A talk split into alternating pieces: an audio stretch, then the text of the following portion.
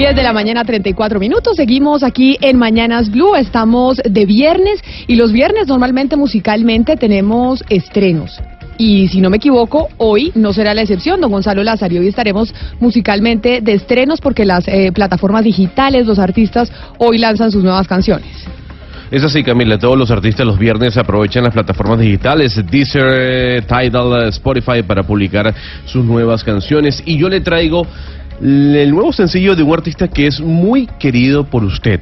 Él se llama Maluma y le canta a las mujeres.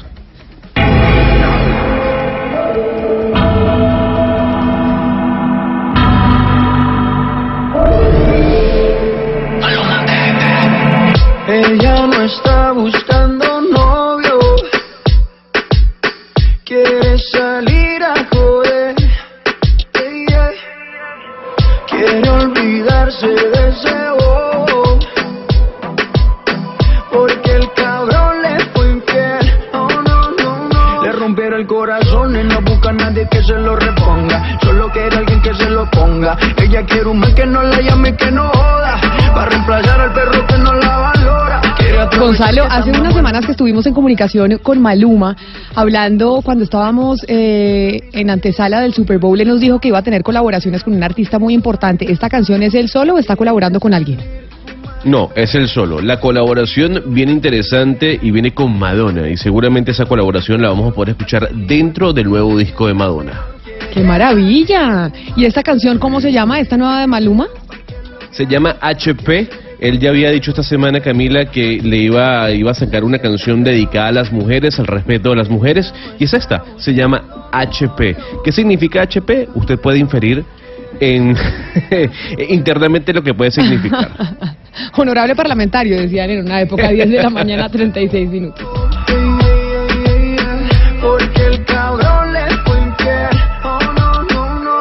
Cuando se suelta, no existe una amiguita que la pare. No quiere un novio para rendirle cuenta. No necesita ningún HP en el pared. Y bueno, con la música de Maluma que estamos eh, de estrenos, les contamos a los oyentes la pregunta del día. ¿Usted sabe, Ana Cristina, qué es un influencer? Sí, es decir, a veces tengo como ciertos eh, problemitas porque no entiendo bien si el influencer necesariamente tiene que estar conectado con medios distintos a los digitales. Es decir, porque algunos que llaman influencers son también periodistas o cantantes, pero hay influencers que son, digamos, eh, freelance, es decir, no tienen, no tienen ningún vínculo ni con los grandes medios, sino que son solos. Entonces yo diría que son más influencers esos que vuelan solos, que no necesitan la televisión o la radio. Influencer, la palabra en inglés, pero que realmente en español es influenciador. Influenciadores, que es eh, la carrera de moda. O por lo menos no sé si es carrera, porque carrera no existe, pero es la profesión. Cuando usted que tiene hijos adolescentes, muchos adolescentes hoy en día piensan y dicen yo quiero ser influencer, o quiero ser youtuber, o quiero ser algo que esté relacionado con estas nuevas Es que el tecnologías. influencer es como un abanico muy grande que se abre porque de ahí salen los youtubers, los booktubers, que digamos entre los niños también tienen tanto éxito. Entonces son como muchos, muchas formas de, de llamarse influencer. Vamos a hablar nosotros de los influencers, de los influenciadores, de estas nuevas tecnologías. ¿Por qué? Porque entre otras cosas, como lo hemos oído toda la mañana con nuestros compañeros, con Néstor Morales y su equipo, estaban hablando de lo que pasó en la Corte, en esa audiencia, en donde se va a definir si se va a reglamentar, si se va a regular o no el uso de las redes sociales, esta eh, batalla constante entre la libertad de expresión y el derecho al buen, al buen nombre. Ya estamos pues a la espera de lo que diga la Corte en torno a eso, pero pues para hablar un poco más de las redes sociales, hay otro punto, y es que usted sigue influenciadores, Ana Cristina. Eh, sí, sí, por ejemplo Verónica Orozco, no la actriz, sino la influenciadora. Entonces, yo sigo un montón de influenciadoras eh, de ejercicio, de las dietas y esas cosas. ¿Usted, Gonzalo, sigue alguno? Sí, sigo, sigo a Daniel Aviv, que es un predicador que me, me- me fascina, que por cierto estuvo en el concierto Venezuelan Aid Live. Pero yo le voy a hacer una pregunta, Camila. Usted tiene casi un millón y medio de seguidores en Twitter. ¿Usted no se considera influencer? No. No, no, o sea, no. usted no influencia, o sea, usted no genera algún tipo de influencia sobre sus seguidores. Pero no vivo de eso. No vivo Claro, de pero eso. ahí- pero entonces ahí hay una diatriba, de, como lo decía a- Ana Cristina, bueno, que es un influencer, una persona que genera algún tipo de influencia sobre los, sus seguidores a través de contenido o una persona que vive de eso. Pues es que Pero yo precisamente... creo, Gonzalo, que Camila sí es influenciadora. no solamente por la cantidad de seguidores, sino porque tiene, está al frente de un importante medio de comunicación que incide sobre la decisión de muchos ciudadanos en determinados temas. Pero por eso, Hugo Mario, hacíamos la salvedad de lo que estaba pasando ayer en la Corte sobre las nuevas tecnologías y esa nueva, digamos, entre comillas, profesión que buscan muchos adolescentes tener hoy en día y es ser influencers. Ellos quieren ser eh, youtubers o estar en Instagram, tomarse fotos y poder vender productos a través de Es que la pregunta, la pregunta se resuelve con esto. Camila sería influenciadora sin las redes. Sí, sí lo sería. En cambio, el influencer sin las redes no lo sería, porque el influencer necesita las redes para influenciar. yo no clasificaría a Camila como influenciadora. No, yo creo que yo tengo claro el concepto como lo tiene ella, en el sentido de que no depende del medio de comunicación. Es más, yo no sigo a ningún influenciador, a ninguno. Pero, pero tengo claro que juegan un papel muy importante por el tema de las redes sociales hoy en día. Oscar, ¿por qué? Es que, es que yo, no requieren de un medio de comunicación para poner a la gente, por ejemplo, a consumir una cantidad de productos que, que, que solamente porque ellos lo están promocionando, por ejemplo, se encargan de eso. Sí. No, es que es que el nombre es claro, es eh, influencer es un influenciador. Antes seguramente solamente eran influenciadores los periodistas, los columnistas, los eh, comentaristas, opinadores en medios de comunicación, pero con, eh, con la revolución tecnológica entraron los medios digitales que compiten ahora con los medios masivos de comunicación y aparecieron los youtubers, los Instagramen y otros algo, algo tan elemental, ¿eso lo estudian? O sea, ¿un influenciador estudia en alguna facultad de comunicación, de publicidad? Pues mire, eso para influenciar creo que no hay que estudiar. Es que, pero mire, pero mire, Oscar y Hugo Mario, me estaba diciendo acá el señor Sachin del Servicio Informativo de Deportes aquí de Blue Radio, mostrándome una valla en donde hay un ya unos cursos para usted volverse influenciador y volverse youtuber, y no necesariamente estar en un medio de comunicación para poder influenciar. Pero precisamente sobre ese tema es que vamos a hablar aquí después de las ¿Qué es un influenciador? Y lo que le queremos preguntar a la gente es sobre algo que usted estaba mencionando, Hugo Mario, y es cómo los influenciadores hoy pues venden publicidad y venden eh, sus redes sociales a grandes compañías para promocionar ciertos productos. Y muchas veces la gente, pues la mayoría, cuando sigue a los influenciadores, yo por ejemplo sigo una cantidad de señoras que hacen yoga y que hacen dieta y le dicen a uno cómo estar más flaco y mejor y me venden unos y me dicen use este producto, yo me imagino que a ellas les están pagando por promocionar ese producto. ¿Nos deberían contar a los seguidores que eso es publicidad pagada?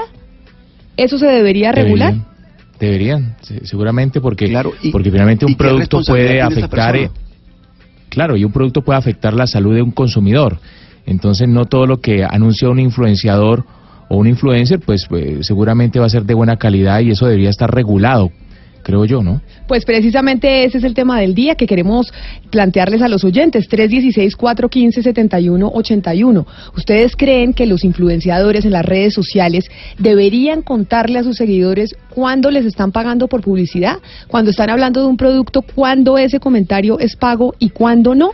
Envíenos sus mensajes, los queremos escuchar porque además nos parece importante que ustedes, los oyentes, los que siguen a las personas en las redes sociales, a estos influenciadores, pues nos den su opinión. ¿Quieren saber cuándo les están hablando de un producto porque la empresa ha pagado, porque es influenciador, le hable de ese producto? 316-415-7181. Son las 10 de la mañana, 42 minutos. Ya regresamos porque vamos a hablar lamentablemente de los incendios que se están viviendo en la Sierra Nevada. Con ¿Qué pasó con los incendios en la Sierra Nevada desde el 24 de febrero? En más de 10 lugares de la Sierra Nevada se están presentando incendios que además tienden a incrementar por el largo verano y la ola de calor y los fuertes vientos que se están viviendo por estos tiempos. La magnitud de los daños y las afectaciones ya son incalculables. Hasta el momento estos incendios han arrasado más de mil hectáreas del ecosistema montañoso de la Sierra Nevada y la incineración total de las viviendas. Oscar, esto que está en su región es aterrador y dan ganas de llorar las imágenes que vemos por los incendios en la Sierra Nevada. Así es, Camila. Nosotros tuvimos la oportunidad aquí en Blue Radio eh, de conversar con Julio Roberto Suárez. ¿Se acuerda? Él, él, es el director de Corpo Cesar y después del programa conversé con él también para preguntarle cómo le había ido en el recorrido y me decía que era dramático lo que había, lo que había visto, que realmente es un asunto delicado y muy grave, de tal manera que lo que está pasando en la Sierra Nevada, que además es la sierra de todos los colombianos, es un patrimonio de la humanidad, eh, es, es muy es muy lamentable porque aparte de todo, Camila, es difícil el acceso a esa zona, a ese territorio, donde, como usted lo acaba de decir, van, más de mil hectáreas consumidas por el fuego. Pero mire, estamos en comunicación precisamente por eso, porque nos preocupa, porque es lamentable ver las fotografías de lo que está pasando en la Sierra Nevada con Leonor Zabaleta, eh, Salabata. Ella es comisionada de Derechos Humanos de la Confederación Indígena Tairona. Señora Salabata, bienvenida a Mañanas Blue. Lamentamos mucho lo que está pasando en la sierra y gracias por acompañarnos hasta ahora. Muchísimas gracias, eh, doctora Camila, eh, por darnos la oportunidad también de llevar nuestra eh, manera de ver la situación que estamos viviendo en la sierra.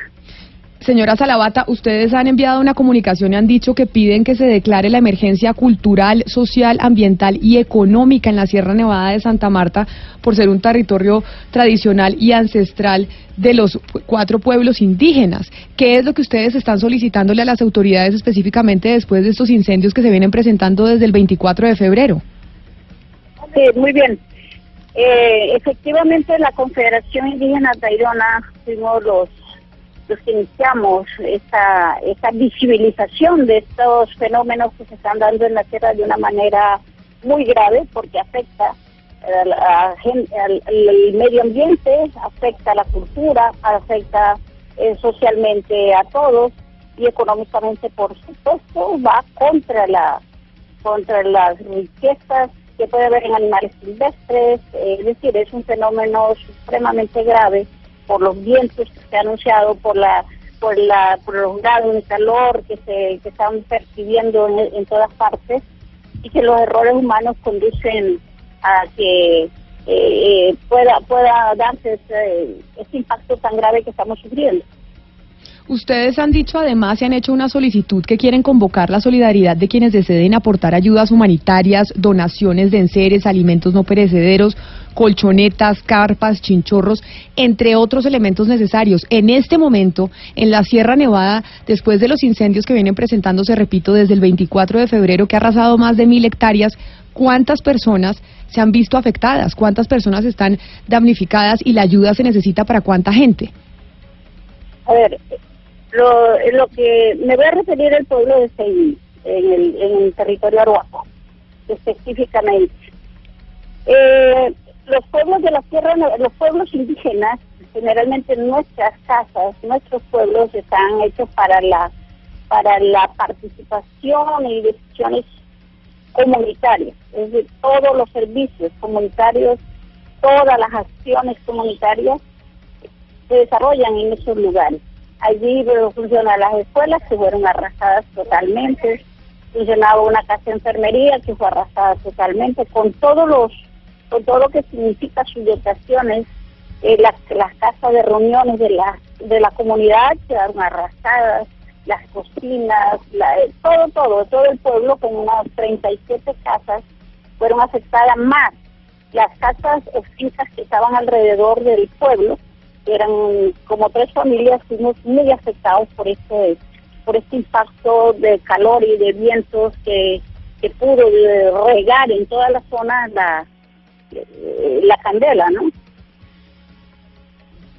Sí, eh, esta situación, esta situación realmente ya está, eh, lo que es en y esta parte del territorio de Arhuaco ha sido controlado, lo mismo pasó en Agustín que ha sido controlado por la por las comunidades, ha sido eh, la, la, es decir, nosotros los indígenas hemos procurado hacerlo, la situación era de tal magnitud que no alcanzábamos a hacerlo y claro, se devastó mucha cantidad de, de, una gran extensión fue quemada, pero allí alcanzamos a hacerlo y posteriormente las, las, las instituciones han llegado para apoyar eh, cuestiones como alimentos, eh, herramientas, con el fin de contribuirle a la comunidad Comisionada Salabata, sí, es, eh, es claro que en, este tipo de problemas, pues lo primero es la gente, pensar en qué hacer por la gente, pero aquí también hay un daño eh, forestal muy considerable. Usted dice que han estado eh, tratando, toda la comunidad ha estado tratando de, controlarlo, pero aquí hay un trabajo de restauración muy importante. ¿Quiénes están allá pendientes de cómo va a ser ese trabajo de restauración forestal? ¿Cómo se han hecho los cálculos? ¿Se ha hecho algún trabajo para calcular esa reparación que finalmente pues eh, va a beneficiar es a la comunidad. Sí, exactamente. Nosotros la, la restauración que necesitamos, en primer momento es que para nosotros fundamental volver a restablecer, restituir el orden tradicional, el orden espiritual que hay en esos pueblos para el ejercicio de muchas funciones a favor de la comunidad. Eso, ese ejercicio, primero que nada, necesita la participación de los mamos, la participación de las comunidades, la solidaridad de las otras comunidades del pueblo aruaco, más el apoyo real de las instituciones para nosotros poder desarrollar ese primer saneamiento a esa tierra, volver a fortalecer espiritualmente ese lugar para pensar luego la priorización de qué viviendas podemos hacer, qué materiales debemos usar, y eso es competencia y es resorte del ejercicio tradicional primero, y que a mediano plazo, o lo más pronto que podamos, podamos otra vez reconstruir y reparar el daño que, se hizo con el incendio. Ya para después, entonces esto va a una emergencia eh, inmediata como la que tenemos ahora. No hay lugares donde puedan estar, eh, reunirse a la comunidad, donde se puedan atender los enfermos, donde los niños puedan volver a la escuela. Entonces, esto es una emergencia que debemos solucionar con el apoyo de las instituciones que muchas lo están, muchos lo están haciendo Tuvimos en Seine la presencia del ministro ayer, tuvimos eh, una llamada del presidente Duque para poder eh, eh, decirnos que, el, director nacional de emergencias estaba representado y que estaba dispuesto a una, a una futura restauración o cuando se necesitara. Señora Salavata. Hemos movido las instituciones y de alguna manera y se han acercado al lugar a inspeccionar eh, y esto ha sido muy importante para nosotros. Señora Salavata. esto debe darse antes. Perdóneme, perdóneme que la interrumpa. Realmente una capacidad técnica realmente para proteger la conservación de los de los territorios, no solamente indígenas, sino de cualquier territorio. Señora Salavata, permítame, la voy, a, la voy a interrumpir porque hay algo que me parece importante dentro de todo esto que usted nos está diciendo, y es que acá también es un llamado a toda la ciudadanía y es a todos los colombianos frente a lo que está pasando con el medio ambiente y a lo que está sucediendo en la Sierra Nevada. Cuando ustedes dicen que quieren hacer la convocatoria para que les los ayuden con donaciones, esas donaciones, la gente que los está escuchando hasta ahora, ¿a dónde las lleva? Es decir, ¿con quién se comunican? ¿Ellos quieren ayudarle a los indígenas de la Sierra Nevada? ¿A dónde van? Pues nosotros tenemos, realmente hemos, se ha constituido un comité ad hoc para esta emergencia. Está compuesta por los dirigentes de la comunidad, como un representante de la Confederación Indígena Tairona, por, eh, por mi persona como comisionada de derechos humanos de la Confederación, como otros dos líderes que están apoyándonos. Hemos, hemos tenemos una cuenta de ahorros en Bancolombia, eh, a nombre del tesorero general de la Confederación Indígena Tairona. Estamos tratando de tener como centro de acopio eh, Valle del Par, la casa indígena, y eh, estamos intentando que todo esto siga realmente un rumbo que beneficie exactamente a, la, a, la, a esta comunidad y a las demás que estén afectadas. Claro. Pues Leonor eh, Salavata, comisionada de Derechos Humanos de la Confederación Indígena Tairona, gracias por haber aceptado esta comunicación. Sabemos que usted no habla pues con todos los medios y por eso le agradecemos mucho que nos haya pues brindado un poco a esta hora de la sabiduría y de la preocupación que tienen ustedes eh, en el Tairona, en el pueblo indígena, en la Sierra Nevada, sobre lo que está pasando con el medio ambiente. Muchas gracias por haber estado con nosotros. A ustedes también muchísimas gracias en nombre del pueblo Oroaco y la atención que, han, que tienen sobre la Sierra Nevada. Muchísimas gracias.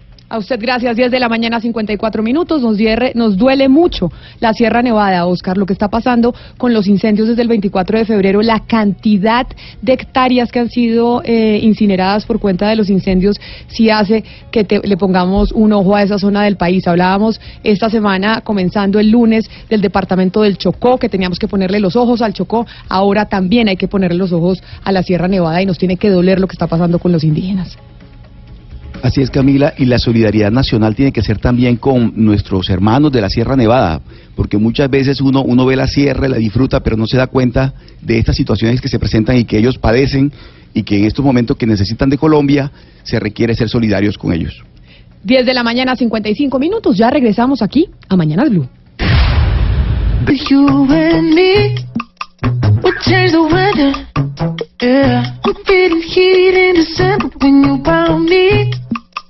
10.59 minutos en Mañanas Blue. Seguimos de estrenos musicales, Gonzalo. Aquí estamos escuchando esto de quién, pero antes de que usted me diga, ¿lo oigo como más enfermo? Sí, estoy, estoy golpeado. Estoy Pero golpeado. también el ¿Sabe aire qué? acondicionado de la, de la cabina de Blue Radio en Panamá está afectado. No, estuve en Bogotá la semana pasada eh, y me pegó el cambio, el cambio de temperatura. En Panamá a esta hora hace unos 33 grados centígrados y seguramente en Bogotá hace unos 7. Entonces ese cambio me afectó. Mire, y no se vaya a burlar, por favor, de lo fañoso que estoy. Yo le tengo que comentar algo antes de comentarle, valga la redundancia, quién canta esta canción.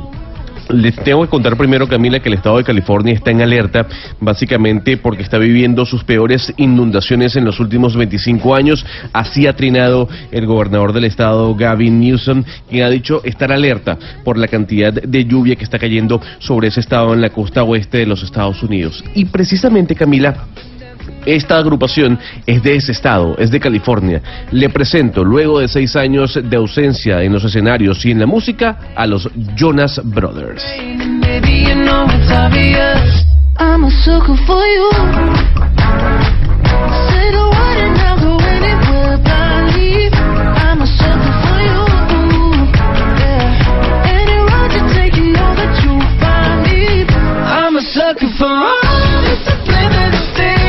Esto de los Jonas Brothers, ¿sabe? Me gusta, me gusta bastante. A mí me encantan ellos, me encantan ellos. Me encanta Nick Jonas en su carrera como solista, me encanta Joe Jonas en su carrera con DNC. Ya yo sabía desde el premio Grammy que ellos iban a regresar, nos habían comentado y que estuviésemos muy pendientes. Y no solo eso, Camila, van a dar una gira por todo el planeta y seguramente Colombia está anotada en esa gira mundial. Hay una, yo no sé Ana Cristina, pero digamos que el señor eh, Trudeau, el primer ministro de Canadá, es de esos eh, ministros que a muchas mujeres alrededor del mundo nos llaman eh, la atención. Cuando él salió elegido ah, y vimos eh, su relación con su esposa, con su hija, además, nos parecía además supremamente liberal y de avanzada, y una persona joven llegando al poder en Canadá. Sí, y además porque cada vez que habla dice algo importante, no es de los políticos que echan carretas, sino que cuando está en un evento público y dice algo, siempre tiene algo que tiene una, un eco, siempre hace eco. Es decir, cuando tiene declaraciones públicas es citado por todo el mundo. y contrastaba un poco también con la elección de Donald Trump en su momento en los Estados Unidos. Sin embargo, el señor Trudeau está metido en un lío, ¿o no, Gonzalo? ¿Qué es lo que está pasando con el señor Trudeau que en Canadá se está hablando incluso que trató de presionar a, la- una juez para que no eh, siguiera un proceso en contra de una empresa en particular? Camila, sí, eh, explotó una denuncia por parte de la exministra de Justicia de Canadá, Judy Wilson, quien dijera que el eh, primer ministro de Canadá, Justin Trudeau, había presionado políticamente un caso judicial para evitar que una constructora, la más importante del país, llamada SNC, tuviese algún juicio de corrupción. Y lo importante no es la implicación de Justin Trudeau dentro de este caso político, sino la declaración de una exministra dentro de su gobierno. Sí, lamentable, porque uno no se imaginaría esto de Justin Trudeau y lo que se habla incluso es que él y todo su gabinete, o no todo su gabinete, pero importantes ministros empezaban a presionarla, a decirle no se meta más con esta persona, no se meta más con esta empresa, y ella no había salido a decir absolutamente nada porque decía que tenía que guardar eh, pues la reserva de cliente y demás, pero ya se está conociendo esto y uno nunca se imaginaría que el señor Trudeau estaría en estas. No, en lo absoluto. Además se ve, se ve un, un señor honorable, por lo, por lo menos. Lo cierto del caso, Camila, es que este es el mayor caso eh, de impacto mediático, perdón, del señor Trudeau desde su mandato. O sea, no había un caso tan importante eh, que mencionara Trudeau dentro de algún in- eh, eh, al estar involucrado en un caso de corrupción, básicamente. Este es el caso más importante mediático que ha tenido en su gobierno. Y ahí es, Gonzalo, cuando uno se da cuenta eh, la importancia de la comunicación política. Es decir, se crea una imagen sobre un personaje y uno tiene eh, esa imagen y es casi que con un escudo. Uno no puede creer, es decir, a uno le duele profundamente creer que un personaje que uno tiene entre, ahí sí se puede hablar de una influencia, que tiene una influencia muy grande y una voz muy poderosa, eh, esté metido en un tipo de problemas de esos, pero aquí estamos hablando de un problema con evidencias, es decir, no es que le estén tratando de dañar la imagen, sino que hay evidencias. Y sabe que Ana, les- yo le pregunto, y discúlpeme Camila, Sí, Ana. ¿usted cree que todos los presidentes en el mundo eh, generan algún tipo de influencia sobre el sector económico o comercial? ¿O sobre la justicia? ¿Tú crees que, ¿Usted cree que nadie se salva de eso? Todos. No, yo el todos no. Yo le quitaría el todos, pero creo que muchos sí. Algunos, por supuesto, con más, con mucho más poder que otros, pero todos no. Hay, hay presidentes que no podría decir que son absolutamente intrascendentes, que no solamente depende del tamaño de la nación, sino eh, de su poder de, de influencia, eh, que además se desgasta con el tiempo. Digamos, hay presidentes que empiezan con cierto poder y ya después no se les para bolas. Y nos venimos eh, de Canadá de hablar del presidente Trudeau para hablar eh, de otro presidente, del presidente interino, presidente encargado. Yo todavía tengo problemas para saber cómo es que se le debe decir al señor Guaidó, de qué manera, cuál es el título. Y uno entonces, eh, si uno le dice de una forma, lo basean unos, y si le dice de otra, otros también. Pero tenemos información y hay noticia de último minuto con María Camila Correa sobre la situación eh, de seguridad del señor eh, Guaidó, el presidente encargado o interino de Venezuela. María Camila, ¿qué pasó? Hola Camila, sí, buenos días. Pues mire, la Cancillería acaba de denunciar que se están intensificando las amenazas hacia el presidente encargado de Venezuela, Juan Guaidó, también hacia su familia. Lo que dice el gobierno es que tienen información creíble que sustenta esta denuncia. Por eso ha recordado Colombia que Guaidó es beneficiario de unas medidas cautelares que le otorgó la Comisión Interamericana de Derechos Humanos y que en una próxima reunión que va a tener el Grupo de Lima, que será en Chile, van a, activar pues mecanismos jurídicos, pero también diplomáticos, esto con el fin de que Guaidó y su familia puedan tener una efectiva protección tanto a sus derechos como a sus libertades, Camila. ¿Y quién podría estar amenazando eh, la seguridad del presidente encargado interino Guaidó? Es decir, gente que tenga conexiones con el gobierno de Nicolás Maduro o tenemos por lo menos, así sea, unas pistas de quién estaría interesado en atentar contra la seguridad del señor Guaidó. Digamos que el gobierno en eso se ha cuidado mucho, Camila. No han notificado a través de, de dónde se estarían eh, conociendo estas denuncias, si es a través de, por ejemplo, de redes sociales o si son algunas comunicaciones que le han llegado al presidente Guaidó. Lo, única, lo que dicen es que sí tienen una información creíble, pero digamos que sí se han cuidado mucho en entregar detalles sobre de dónde provienen estas amenazas. Igual eso también es, es sujeto de investigación. Lo que se ha hecho el gobierno, Camila, es que mientras estuvo aquí el presidente interino sí le otorgó toda la protección y la seguridad. Pues muchas gracias, María Camila. Vamos a ver qué más información podemos tener de quiénes podrían estar detrás de estas amenazas en contra del presidente interino Guaidó. Gonzalo, usted que es venezolano y tiene más información de lo que pasa en ese país, ¿cómo le llamamos? ¿Cuál es el nombre que deberíamos utilizar? ¿Cuál es el cargo que le deberíamos dar al señor Guaidó? Es que si le decimos eh, presidente encargado, nos van a decir que nosotros estamos avalando a un usurpador. Si decimos que es presidente interino, eh, o sea, si decimos que es presidente de la Asamblea Nacional, nos dicen los de la oposición que él es presidente interino, que el usurpador es Nicolás Maduro. Entonces es una diatriba muy difícil porque de lado y lado critican el nombre que se le coloque al señor Juan Guaidó. Lo cierto del caso, Camila, es que Diosdado Cabello ha dicho que una vez Juan Guaidó pise Venezuela, va a ser encarcelado. Bueno, y por eso la gran pregunta es cuándo va a pisar eh, Venezuela y qué va a pasar, porque entonces puede llegar a Venezuela y le puede pasar exactamente lo mismo que le sucedió a Leopoldo López, y entonces sigue el, eh, el presidente Nicolás Maduro, que es otro término que no sabemos si debemos usar o no, presidente, dictador, lo que pasa es que Naciones Unidas no lo ha calificado aún como dictador, no sabe uno cómo lo debe llamar en los medios de comunicación. Pero este es otro factor de presión. El regreso de Guaidó es un, un factor de presión impresionante. Yo no creo que él se devuelva en condiciones normales eh, a Venezuela. Ese es un factor que aumenta inmensamente la presión, Gonzalo, ¿o no? Eh, Camila, lo, cierto del caso es que hay una diferencia entre Leopoldo López y Juan Guaidó. Leopoldo López se entrega. Él en una marcha, él se entrega a las autoridades. Guaidó no se está entregando a las autoridades. Él dijo que luego de su visita que está realizando en este momento en Paraguay, reuniendo con Mario Abdo, él va a llegar a Venezuela. Antes del lunes, él está en Venezuela. Diosdado Cabello hace dos días dijo, en el aeropuerto, señor Guaidó, lo esperamos. Gonzalo, pero imagínese usted el hecho político de Guaidó llegando a Venezuela y el gobierno de, Ma- de Maduro encarcelándolo. El hecho político, la dimensión na- nacional e internacional que va a tener ese hecho en caso de que se produzca. Es decir, Guaidó preso por el régimen eh, de, de Chávez, de, de Maduro. Iba a decir usted el régimen cubano, no le iba a traicionar el subconsciente porque como le están diciendo que son los cubanos los que están mandando en Venezuela. por el régimen cubano, por el régimen de, de- de Maduro, es realmente ese hecho político tendría una dimensión, digamos, eh, extraordinaria, porque no solamente es la oposición venezolana la que va a reaccionar, sino más de 50 y pico de países, 54 países que han respaldado a, como, a, a Guaidó como presidente legítimo de Venezuela. Por eso esa llegada no ¿Y puede ser normal, es una algo? llegada extraordinaria, tiene que ser en No va- condiciones extraordinarias. Sí, Ana, pero ¿usted cree que al gobierno de Maduro le puede importar lo que opinen los 50 países en el mundo? Así como le importó algo que hayan quemado medicinas en el puente Simón Bolívar. No, no, a ellos no Esa les es la importa. pregunta. No, a, no, a- eso sí a es ellos claro. no les importa absolutamente nada. Por O sea, a eso, ellos no les ¿ustedes importa no lo que pueda decir la ONU.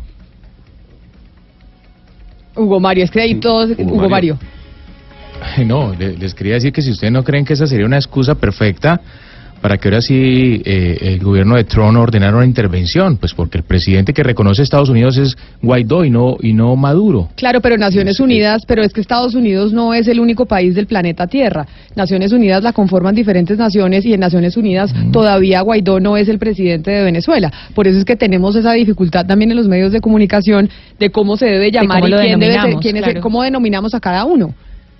Porque es que Estados Unidos puede decir muchas cosas, pero es que países tan importantes como China y Rusia, por ejemplo, también Sí. dicen otra. Entonces no es lo que diga Estados Unidos solamente. ¿O usted cree que sí, Hugo Mario? No, no, no, seguramente no, Camila, pero es, es muy compleja la situación de Guaidó porque intentar ser el presidente encargado de un país desde el exilio, imposible, y encarcelado, pues menos. Entonces, y amenazado por los colectivos chavistas, pues ni, ni se diga, o sea, bien compleja la situación mientras el control de las Fuerzas Armadas venezolanas las tenga Nicolás Maduro, Camila. Pues ahí, Camila, vale eh, la pena hacer la misma pregunta que hacía Gonzalo, hacérsela a Hugo Mario. Hugo Mario, ¿usted cree que a Donald Trump le importa lo que digan los otros países cuando va a actuar? O la ONU Sí, o el que sea. Sí, sí, sí, tiene, Es que tiene razón. eso Trump es lo no- grave. Así, si nos, nos miramos aquí en manos de qué líderes está toda esta situación, eso es eh, lo más peligroso. Pues delicada la información que nos decía, nos traía María Camila Roa sobre la seguridad eh, de Guaidó y todavía demasiada incertidumbre alrededor de lo que va a pasar eh, con Venezuela. 11 de la mañana, 10 minutos. Desde hace ya algún tiempo venimos nosotros en Mañanas Blue, cuando Colombia está al aire, le venimos poniendo el ojo a los planes de ordenamiento territorial. Le seguimos la pista a los planes de ordenamiento territorial en Colombia. En Mañanas Blue ponemos la lupa sobre el volteo de tierra. Queremos leer su denuncia sobre los POR. Escríbanos. Colombia está al aire arroba bluradio.com. Y precisamente sobre los planes de ordenamiento territorial. Hablamos esta semana, hicimos una denuncia que nos llegaba de parte de los habitantes de Villa de Leyva por una construcción de un eh, club, si no me equivoco, Diana, Sí, de de un complejo turístico. De un complejo turístico. Y era como con un decreto que se firmó en 2011 se había cambiado el plan de ordenamiento territorial y se había permitido que se pudiera construir en un terreno que básicamente pues no cumple con eh, las condiciones para que ahí se pueda construir porque se debe resguardar la naturaleza. Exactamente, Camila. Y pues denunciamos cómo, eh, mediante ese decreto que usted menciona, que es el 110 de 2011, firmado por el entonces alcalde Germán Vicente Sánchez Pereira, un día antes de terminar su mandato, volteó la tierra y dejó que grandes eh, proyectos se pudieran construir en Villa de Leyva. Pues le tengo dos novedades, Camila. La primera A ver. es que la comunidad de Villa de Leyva ya radicó la demanda de nulidad del decreto de volteo eh, y se lo recibió el Tribunal de Tunja. El magistrado Luis Ernesto Arciniegas Triana tiene en su poder esa demanda de nulidad. Pero entonces la gran pregunta es, ¿se pone la demanda de nulidad y eso significa que inmediatamente se tiene que parar el proyecto o no? Pues esa demanda sigue su curso normal y el proyecto podría seguir adelante. Tengo entendido que jurídicamente tan pronto sea aceptada como demanda, eh, lo que hacen los abogados es pedir una medida cautelar de suspensión de todas las licencias eh, que se puedan otorgar mediante ese, utilizando ese decreto.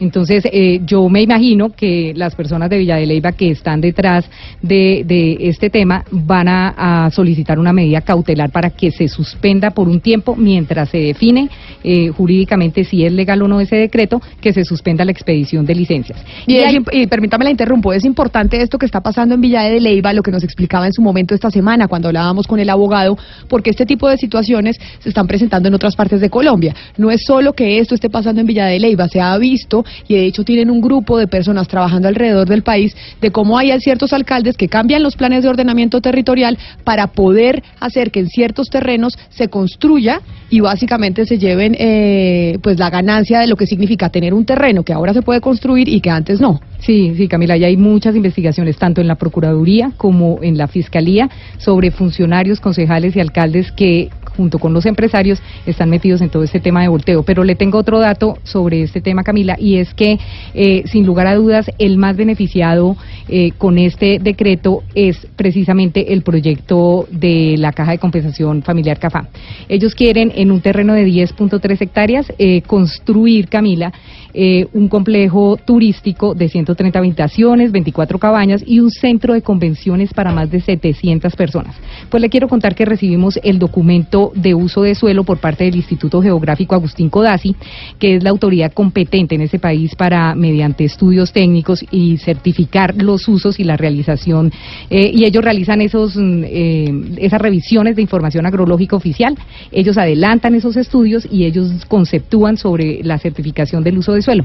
Pues ese uso de suelo, Camila, de ese predio que compró en 2015 CAFAM para desarrollar este complejo turístico es de las 10.3 hectáreas, 7.1 hectáreas, o sea, más de la mitad del predio corresponde a suelo agrológico 8. ¿Eso qué quiere decir? Eso quiere decir que esas hectáreas de tierra son aptas para la vegetación nativa, conservación de bosque existente para protección de las cuencas de fauna y flora y, si, y, y promover de pronto el turismo ecológico en la zona. Eh, ellos dicen que son zonas erosionadas y que se pueden empre- emprender eh, procesos de recuperación de suelo para lograr eh, un futuro de mayor capacidad ecológica. Y las otras 3.2 hectáreas que corresponden eh, eh, a, ese, a este mismo dueño, CAFAM, son de suelo agrológico 3. Eso significa que el terreno es apto única y exclusivamente para ganadería y agricultura. El documento está firmado por Luis eh, mentiras, Guillermo López Pérez, eh, que es el subdirector de agrología del IGAC. Camila, entonces así las cosas ya es esperar que CAFAM nos diga si pese a saber que es una tierra que compró una tierra de suelo agrológico y suelo que solamente sirve para ganadería y para agricultura y que hay en este momento en curso una demanda de nulidad de ese decreto en el que ellos se están basando para solicitar esa licencia, a ver si todavía persisten o no con el proyecto. ¿Y qué nos dice, pero qué nos dice Cafam? Que por qué no habla y, no- y nos cuenta qué fue lo que pasó, porque realmente ellos ya compraron el terreno cuando el decreto había entrado en vigencia. Sí, Camila. CAFAM nos dice que ellos eh, tenían una persona preparada, pero para hablar del proyecto como tal, o sea, como esas personas que venden el proyecto que va a ser muy bonito, que va a tener zonas ecológicas y todo esto, pero la persona que quieren ellos poner eh, en estos micrófonos, al parecer sería de la oficina jurídica de CAFAM. Entonces se están reuniendo con los abogados, me dicen que precisamente hoy viernes hay una reunión sobre el tema y que la próxima semana nos van a contar cuáles son las decisiones que toman, porque compraron ese predio, si, es- si fueron de verdad de buena fe, compradores de buena fe y no tenían ni idea, eh, y si saben o no del tema del cambio de uso de suelo por decreto. Así que estamos pendientes, Camila, porque el alcalde Víctor Hugo Forero sí no le quiere poner la cara al asunto. Eh, ya lo hemos buscado en repetidas oportunidades y nos dijeron que nos dan todos los documentos que queramos, pero que no nos van a dar entrevista. Bueno, pero yo estoy segura que, Ja- que, que Cafam sí va a hablar. Vamos a esperar la otra semana Sí, para que. Cafam nos diga por qué razón se compró ese predio sabiendo que ahí no se podía construir, a pesar de que el decreto existiera. Son las 11 de la mañana, 16 minutos. Ya saben ustedes, le estamos poniendo el ojo aquí en Mañanas Blue a los planes de ordenamiento territorial. Le seguimos la pista.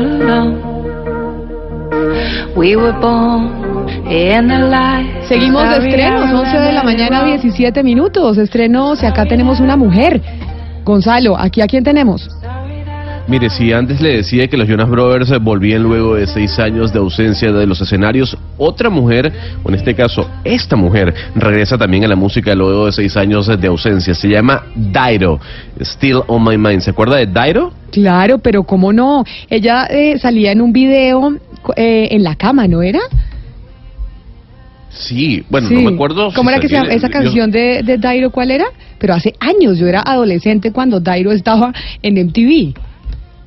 Es que Dairo se hizo popular luego que apareciese un video con eh, Eminem en una canción llamada Stan, si no, me, si no me equivoco. Lo cierto del caso es que ella vuelve luego de muchos años, exactamente seis años, con esta nueva canción que se llama Still on My Mind. I opened the door and lost the dream. Couldn't go back inside. I took a road that led nowhere. Y Gonzalo se volvió un influencer musical. Acá como estamos hablando de influencers y hoy en día eh, los adolescentes y la gente tiene eso como como intención. Cuando uno le pregunta a muchos niños, oiga, ¿usted qué quiere ser cuando grande? No, yo quiero ser influencer o quiero ser influenciador, si lo vamos a decir en español. Y ayer eh, la Corte Constitucional estaba haciendo una audiencia para saber qué va a pasar con las redes sociales, si se deben regular ese eterno debate entre la libertad de expresión y el derecho al buen nombre. Pues hoy nosotros, hablando de ese mismo tema, pero digamos con otra óptica sobre los influenciadores, queremos entender uno qué son, pero además preguntarles a ustedes los oyentes si creen que cuando los influenciadores en sus redes sociales muestran productos deberían contar que es publicidad pagada o no. Y aquí los queremos escuchar en el 316-415-7181. En Mañanas Blue los escuchamos. Muy buenos días para todos. Eh, pues muy bueno el programa porque yo varias veces me he hecho esa pregunta, pero más que cuánto les están pagando es si en realidad el producto funciona. Porque es que hay productos de fajas, de cremas y eso, y en realidad no le hacen a uno, porque yo he hecho el ensayo con ciertos productos y en realidad no le hacen a uno. Por lo menos las fajas, las fajas ponen unas niñas 90, 60, 90 y vaya uno y compra y hubiera que cae una morcilla. Entonces, no, en realidad, es- en realidad si el producto sirve. Un, buen- un feliz fin de semana, Dios los bendiga. Un feliz fin de semana para usted y que Dios las bendiga. Muchas gracias. Vamos con otro oyente. Buenos días. La verdad creo que no deberían decir absolutamente nada si les pagan o no. Es decisión de cada cual si quiere o no probar un, un producto. Ahora bien, depende de cada uno si decide o no usar lo que alguien que ni siquiera conoce le dice que use. Eso ya es una cuestión de, de mentalidad, cultura, de personalidad. Bueno, ahí ya tienen. Vamos con otro oyente más. Buenos días, Camila. Sí, a mí me parece que sí deberían regular eso porque yo tengo una niña adolescente que sigue mucho a esos influenciadores, se dice, eh, youtuber y todo eso que muestran productos, todo. Mi hija le encanta todo lo que es maquillaje, productos para el cabello, todo eso. Y ella se la pasa en su tiempo libre, viene del colegio, hace sus tareas y después que hace sus tareas enseguida se mete en eso a mirar cosas, productos que ella quiere ser maquilladora profesional, que ella quiere ser esto.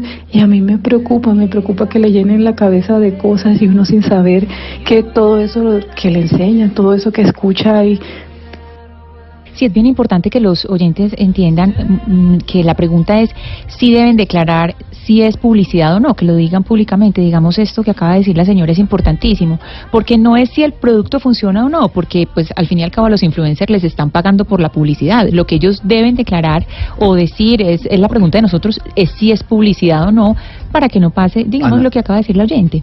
Sí, Oscar.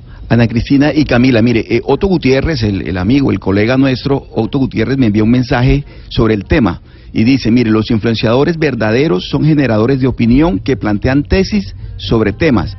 Digamos que en Colombia lo sería Daniel Samper Ospina. Ese montón de personas que venden cosas o promueven bienes o servicios son vendedores, no influenciadores en el sentido original es la opinión de Otto Gutiérrez sobre el tema, porque el tema obviamente que es de mucho interés y realmente lo que trataríamos es como de encontrar el punto de, encuentro de qué es realmente un influenciador. 11 de la mañana, 22 minutos. Sí, señor. Pues precisamente, don eh, Oscar, ya que usted nos da esa definición, vamos a hacer una pequeña pausa y les vamos a contar a los oyentes, porque a veces incluso estamos tambaleando en la definición. Y es importante, antes de tomar cualquier decisión, cualquier regulación, es definir qué es un influencer y de qué estamos hablando. Vamos a hacer una pausa y cuando regresemos les vamos a contar a los oyentes internacionalmente cómo se define qué es un influenciador.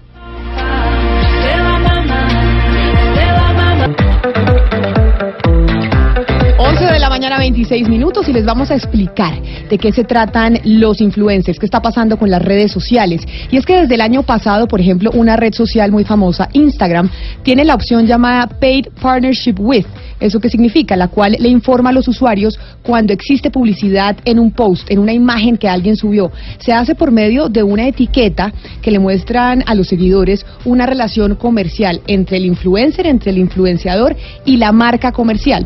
Por ejemplo, Cristiano Ronaldo, el famoso jugador de fútbol, en su cuenta de Instagram trabaja con esa opción. Cuando usted ve una foto de Cristiano Ronaldo en Instagram y está anunciando un producto, ahí le sale inmediatamente que es publicidad.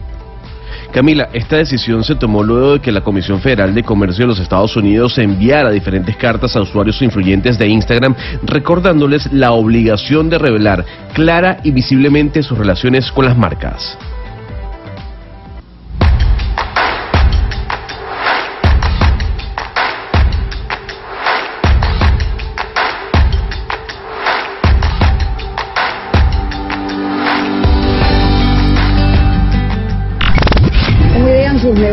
Negocios eh, los eh, miembros de la nueva generación, la generación influencer? Bueno, Hablando de encontrar trabajo, no siempre es fácil, pero hoy en día ayudan mucho las redes sociales. En ellas se pueden compartir habilidades y conocimientos que, bien dirigidos, pueden significar una entrada de ingresos. que ahora los actores tenemos que ser influencers, es decir, mm, enseñar toda nuestra vida y decir que nos encantan todos los productos que mm, consumimos. Hoy vamos a hablar de los influencers.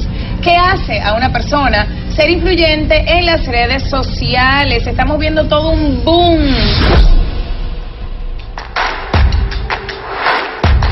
Así es, se está viendo todo un boom y por esa razón, frente a ese boom que se está viendo de los influencers, de los influenciadores, es que, por ejemplo, Gonzalo, mire, en Inglaterra, la Advertising Standards Authority, el organismo que regula la publicidad en ese país, ya está detrás de los influenciadores por una simple razón.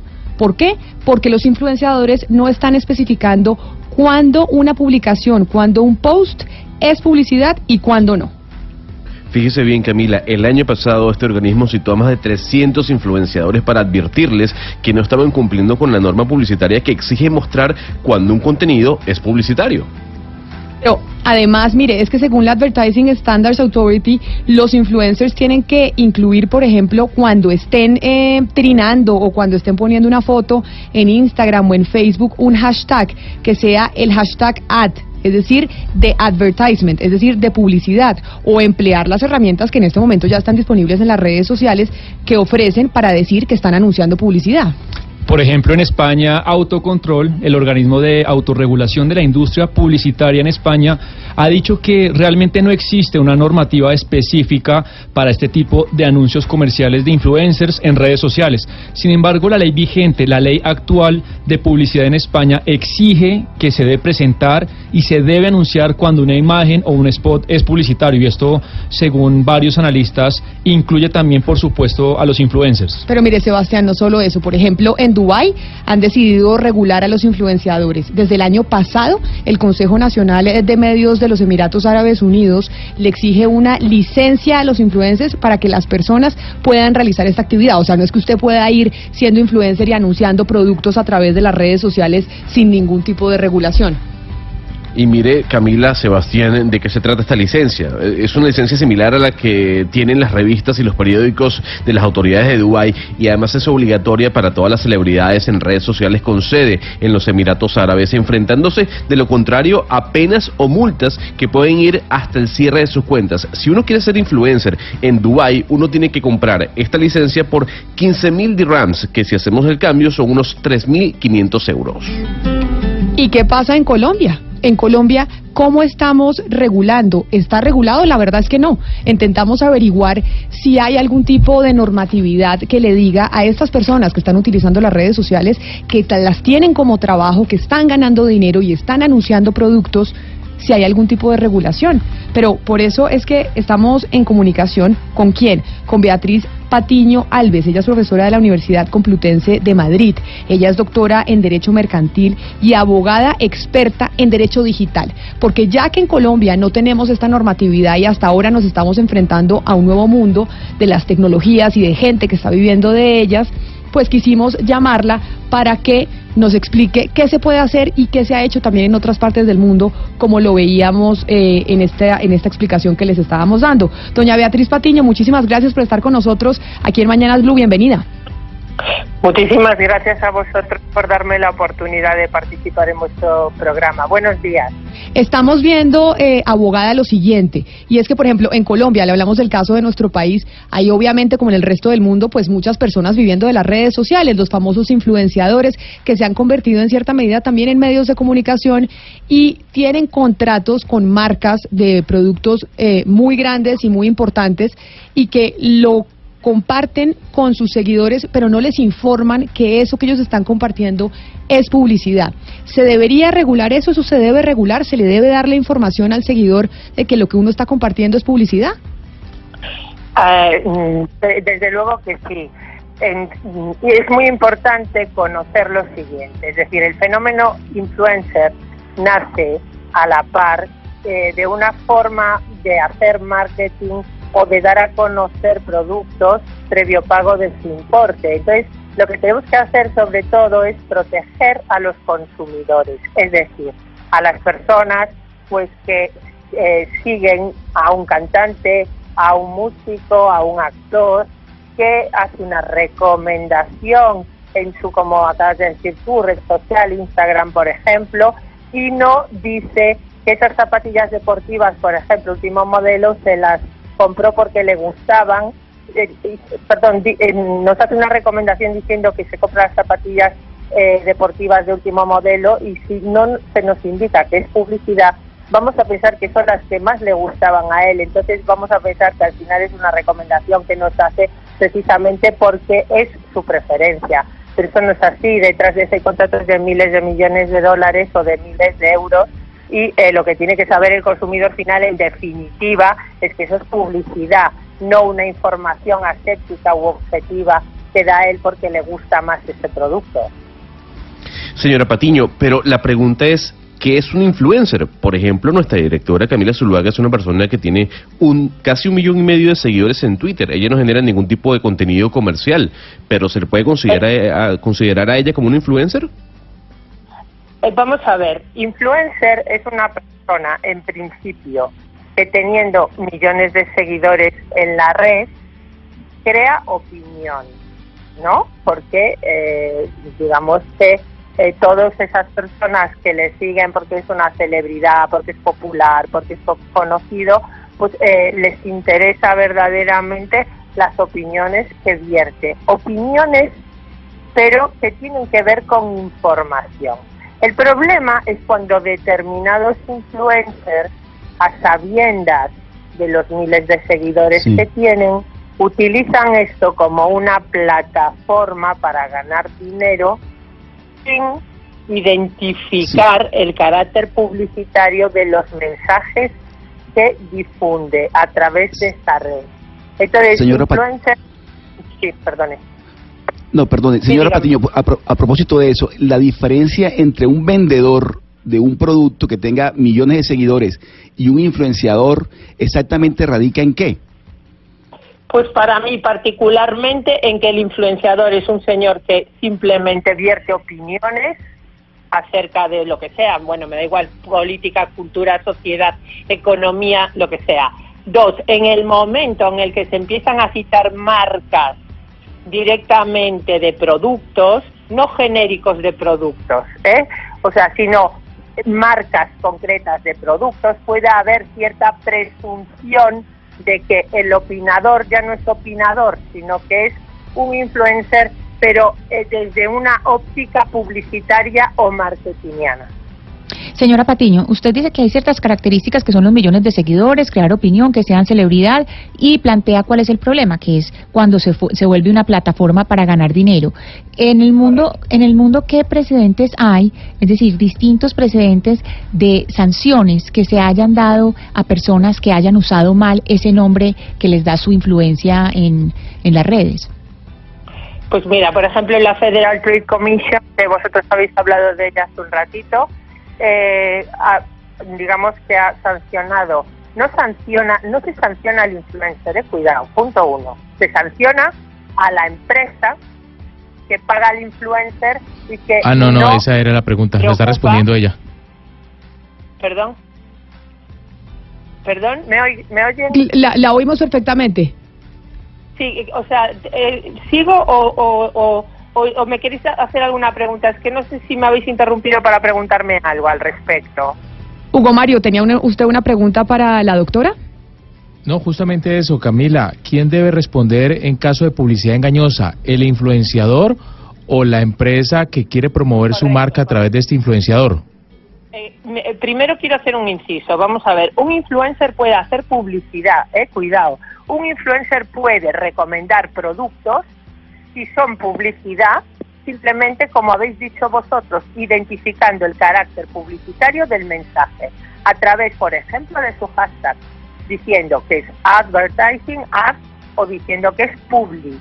En ese caso, automáticamente, o sea, no existiría ningún problema legal, no existiría ningún problema legal, porque no estaríamos hablando de una publicidad encubierta. El problema que tiene estas manifestaciones eh, publicitarias, sin decir que es publicidad, es que engañamos a los consumidores en base a que como nosotros tenemos un status quo donde la gente nos quiere, donde la gente nos sigue, eh, la utilizamos, utilizamos esa situación, engañamos a la gente diciendo, me encanta eh, este yogur marca no sé cuánto y me levanto todas las mañanas y me lo tomo, y es incierto porque la marca te está pagando 4.000 euros diarios por eh, precisamente incluir esa mención o esa foto con el yogur en Instagram. Contestando a vuestra pregunta, quería hacer este inciso. Es decir, si se identifica el carácter publicitario en Europa, se permite perfectamente hacer ese tipo de publicidad. El problema es cuando no se identifica ese carácter. Dos, respecto a la pregunta que me hacéis, el responsable siempre es el anunciante, es decir, el empresario, el que paga al influencer, no el influencer, porque de la publicidad encubierta, el que es responsable es el anunciante, que es el que se va a beneficiar de esa publicidad. Es decir, los 4.000 euros diarios durante tres meses por un tuit al lado de los miles y miles de euros que se pueden ganar con las recomendaciones que haga una persona célebre, el, el anunciante, es una cantidad irrisoria. Toda la razón, toda la razón. Doctora Beatriz Patiño, muchas gracias por haber estado con nosotros, acompañándonos aquí en Mañanas Blue, hablando precisamente de este tema, de los influenciadores y de qué pasa con la publicidad, qué se le debe decir a la gente a la hora de poner estas eh, fotos y estos mensajes. Muchas gracias por estar acá con nosotros acompañándonos. Gracias a vosotros. Buenos días. Camila, eso de alguna manera responde lo que decía ahorita uno de los oyentes, que decía que el influencer debe decir las características de los productos y si son buenos o no. No, es que al influencer le están pagando por hacer publicidad. Él lo que está haciendo es publicidad. Es la empresa la que es responsable por la mentira. ¿Le parece si saludamos a un influencer, a uno de verdad, a los, a los de, a los de hoy en día, De eh, millones. de millones y, y no de medios de comunicación, sino influencer que se ha dedicado a este, a esto es Santiago Macías Yepes. Santiago tiene, ojo a la cifra.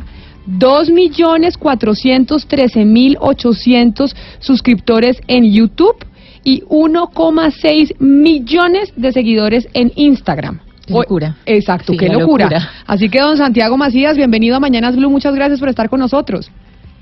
Hola, buenos días, ¿cómo están? Muchas gracias por la invitación. Nosotros aterrados con sus cifras, ya quisiéramos tener nosotros dos millones, casi 500 mil suscriptores en un canal de YouTube, para que la gente que, porque, porque no, todo, no todos los oyentes saben exactamente usted qué hace en YouTube y qué hace en Instagram para tener semejantes números. ¿Usted por qué Santiago es un influencer? Y entienda que aquí hay gente que no tiene muy claro eso qué significa, qué significa ser influencer o influenciador en las redes sociales. Bueno, te cuento, eh, más o menos cómo empezamos. Eh, junto a mi esposa, eh, hace como cuatro años decidimos comenzar a crear contenido para Internet. ¿Qué es contenido para Internet? Eh, videos, para ser más directo, videos para subirlos a YouTube. Digamos que a medida que pasó el tiempo comenzamos a hacer, a moverlo a través de Facebook, a través de nuestros amigos, a través de familia, en la iglesia, y poquito a poquito se fue regando la bola hasta que cuatro años después llegamos hasta donde estamos. Ven y... Aló. Sí, sí, te escucho. Santiago, ¿nos oye? Sí, te, escucho, ¿me escuchas? Ah, Sí, perfectamente. Santiago, una cosa, cuando ustedes deciden eh, empezar a salir en redes sociales y deciden empezar a hacer publicaciones, eh, ¿cómo deciden los temas que van a tratar y cómo deciden hasta qué punto tratar temas que le importen a la gente o, te- o separarlos de los temas comerciales? Pues sí, digamos que son dos temas aparte. El primero es, pues, qué contenido queremos subir nosotros a, nuestro cana- a, nu- a nuestras redes sociales. Ese, digamos que es totalmente nuestra decisión. Eh, nosotros, eh, en mi caso, yo subo contenido de música, subo contenido de entretenimiento, diversión, eh, bromas, de ese tipo.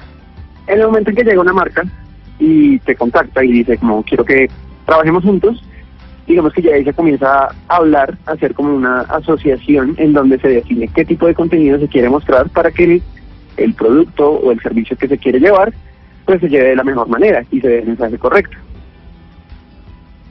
Yo quisiera preguntarle saber el precio del post. O sea, ¿eso está regulado? ¿Usted con otros compañeros influencers llegan a una media para cobrarle eh, a las empresas algún precio estimado por post?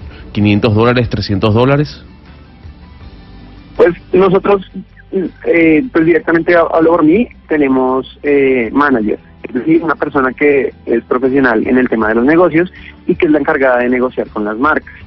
Digamos que el un post está determinado por la cantidad de seguidores o la cantidad de personas que van a, a- a alcanzar con la publicación.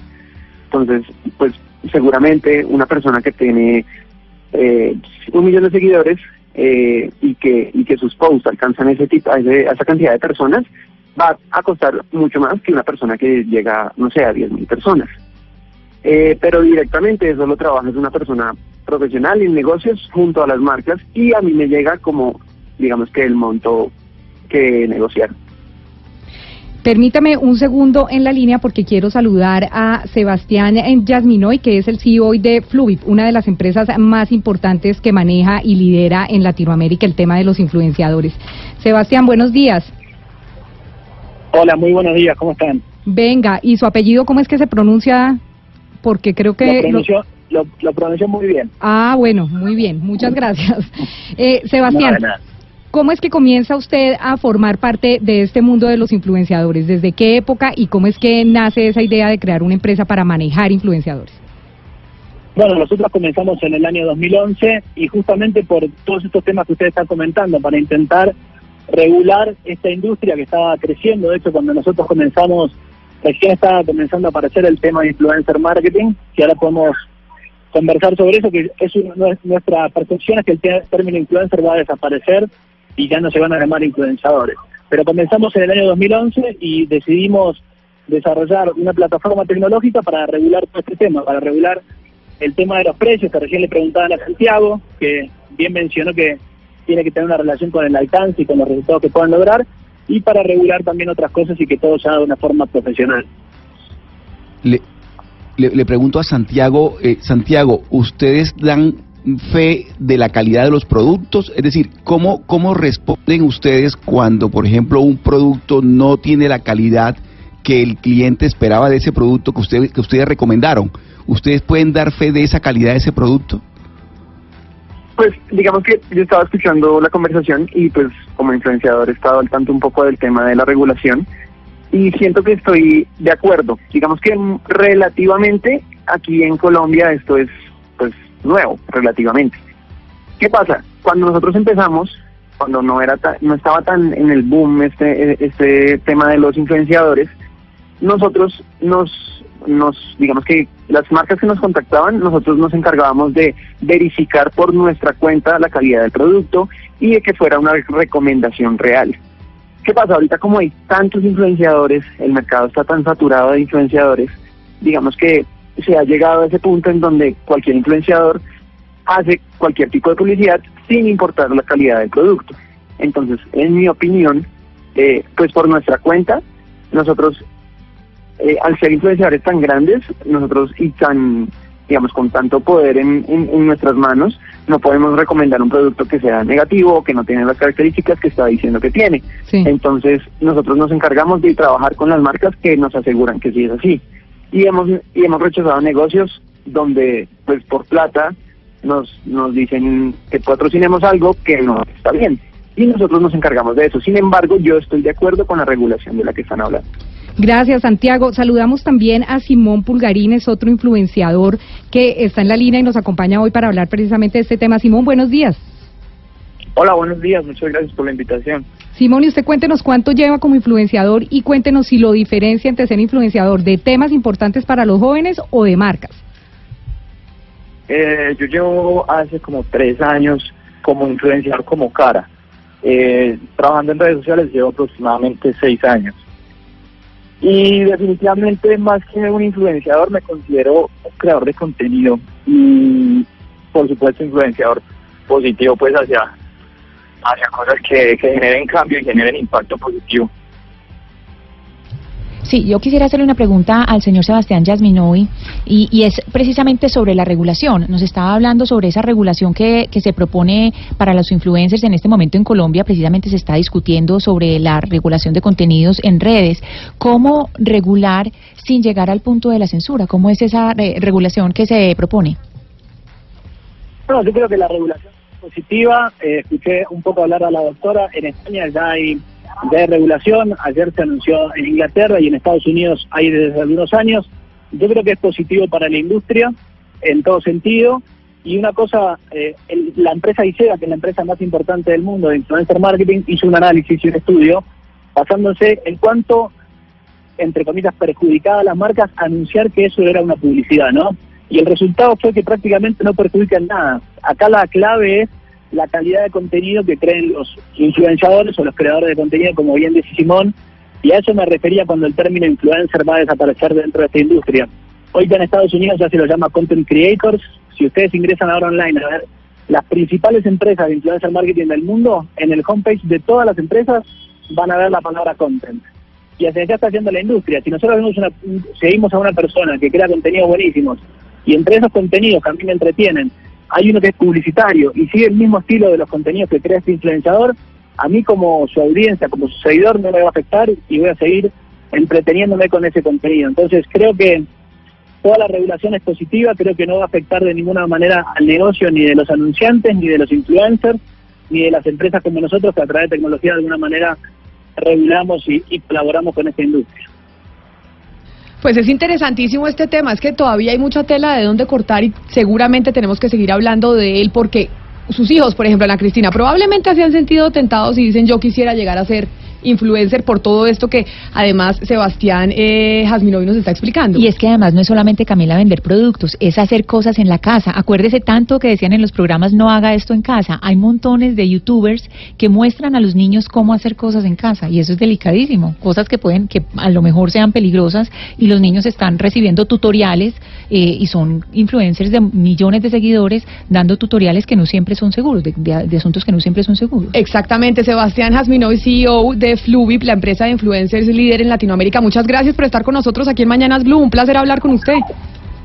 Muchas gracias a ustedes, que tengan muy buen día. Un buen día para usted y para Santiago Macías, nuestro influencer invitado. Gracias por haber estado con nosotros y habernos explicado este tema. Son las 11 de la mañana, 49 minutos. Es momento de las noticias locales. Llega toda la información a Medellín, a Cali, a Barranquilla y a Bucaramanga. Y por supuesto, nosotros nos quedamos con ustedes aquí en Bogotá. Les recordamos que después de las 12 del día, el fútbol femenino necesita respuestas. Las quejas, las denuncias que han hecho las mujeres en torno al fútbol femenino necesita que los líderes de este deporte respondan. Y por eso, después de las 12 del día, estaremos con el presidente de la Federación Colombiana de Fútbol, Ramón Yesurum, quien va a hablar precisamente de este tema. Y ustedes, si nos quieren ver, pueden conectarse a YouTube, a nuestra cuenta de YouTube Blue Radio. Ahí vamos a estar en nuestra cuenta de YouTube conectados, precisamente en esta entrevista, por si quieren ver las respuestas del señor Yesurum. Son las 11 de la mañana, 50 minutos. Colombia. Y los viernes las noticias siempre vienen acompañadas de música porque son más entretenidas y sobre todo de estrenos. Aquí estamos con estrenos de música del momento, Gonzalo, la mu- el reggaetón y la música urbana. Aquí ese es el estreno de quién?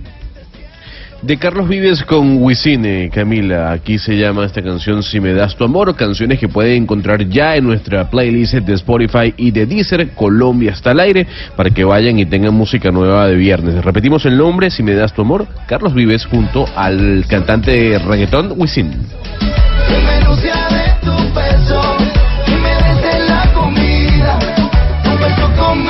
you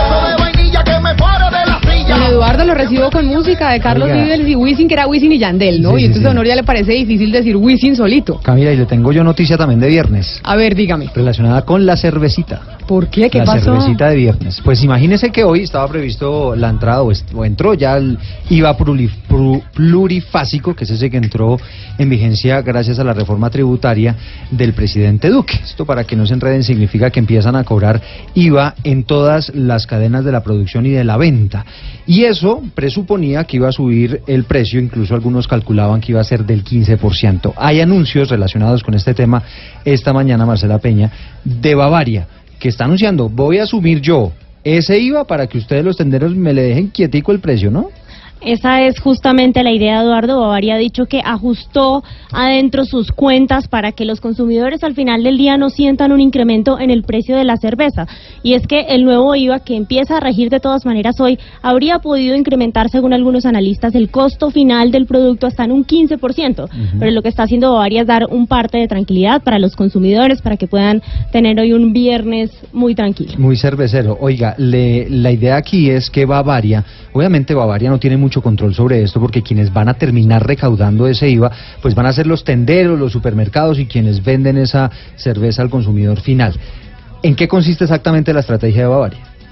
Pues eh, como está planeado el nuevo IVA, se supone que ya no solo se va a cobrar a la salida de la fábrica, sino también al distribuidor, al tendero y a las personas que están entre la fábrica y la mesa de uno.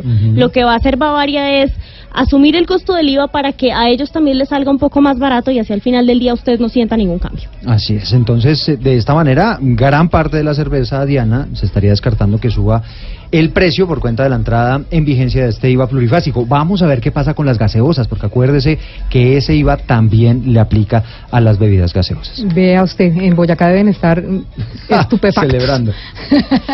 Bueno, eh, y en otras noticias, Eduardo, yo le comento que ayer hablábamos precisamente y decíamos en Blue que 109 niños habrían resultado intoxicados en un colegio público en Funza, Cundinamarca. Pues hoy queremos desarrollar esta noticia básicamente porque la información, Santiago, es demasiado compleja y es tan compleja que lo que empezó siendo una intoxicación pasó a ser un virus que nadie se cree que sea un virus con 100 niños enfermos al tiempo.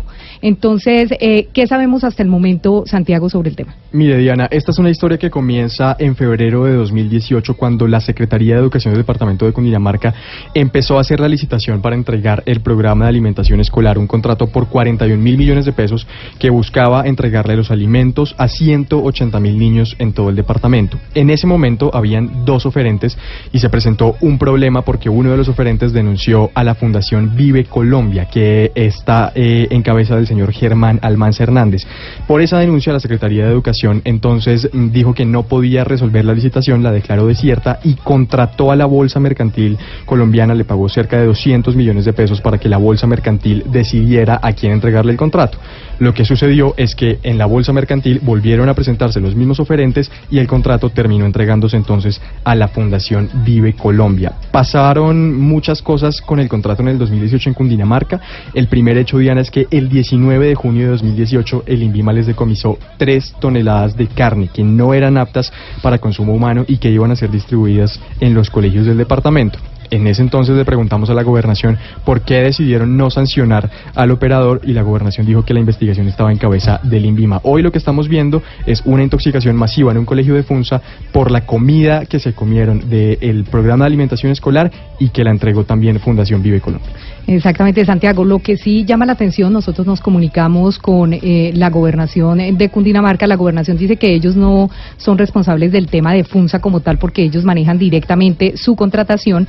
Eh, lo que sí es llamativo es que quien tuvo ese contrato hasta diciembre de 2018 es Vive Colombia y que lo ha tenido por años. O sea, este tema del señor Germán Almanza y este tema del señor Miguel Ángel Villalobos no es nuevo. Las denuncias son muchísimas y llevan décadas y al parecer no les pasa nada. Son como intocables. Y con este tema de Funza, Santiago, usted sabe que ahí fue alcalde el actual gobernador de Cundinamarca, eh, Jorge Rey, y tanto el director, de lo- el gerente del hospital, como el secre- los subsecretarios de salud, el secretario de salud departamental, todos, pues a la espera de que el señor les haga el guiño para poder hablar. Acá ni la gobernación habla, ni la alcaldía da la cara, ni absolutamente nadie habla, y por eso está en la línea Joana Pulido, que es una de las mamás de los niños afectados ayer con esta intoxicación. Doña Joana, buen día. Buenos días. Doña Joana, ¿cómo, cómo- usted tiene un niño o una niña? ¿Quién resultó afectado? ¿Su, ¿Su hijo es un niño o una niña que estudia en el colegio público de Funza? Mi hija es una niña. Una niña. ¿Cómo está su hija hoy? Pues hace 20 minutos me le dieron salida del hospital acá de Funza. Hace 20 minutos salió de la clínica. ¿Y qué le dicen? ¿Qué, ¿Qué fue lo que le pasó? Pues en la clínica me dice que ella llegó con vómito, dolor de estómago, diarrea. Estuvo muy enfermita. Al momento que llegó de una vez la canalizaron. Eh, me la atendieron y en la historia clínica me parece que ella está remitida por intoxicación alimentaria. Intoxicación alimentaria. ¿Y qué les dicen en el colegio, doña Joana? ¿Qué les dicen acerca de la manipulación de los alimentos del PAI? Pues en, en el día de ayer la directora nos manifestó que estaban en investigación, pero que era un virus. Y pues en el momento no, lo que yo le decía a ella, no es ningún virus porque mi hija estaba totalmente bien de salud.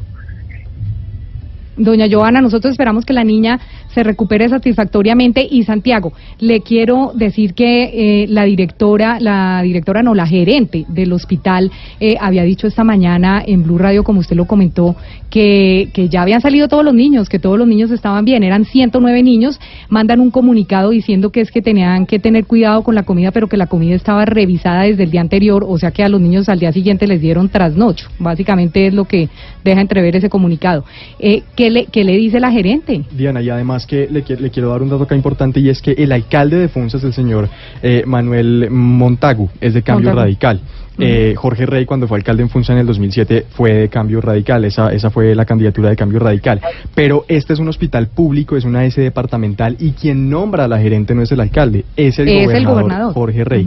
Pues esta mañana hablamos con la gerente que nos confirmó que ya ningún niño estaba en el hospital, pero luego hablamos con una de las eh, mamás que tenía a su hija que todavía estaba canalizada y pues le preguntamos a la gerente que cómo era posible que nos dijera que no había ningún niño en el hospital si estábamos en conversación con una mamá que todavía estaba y con su hija allí en el hospital. Esto fue lo que nos dijo la gerente Julia Muelle.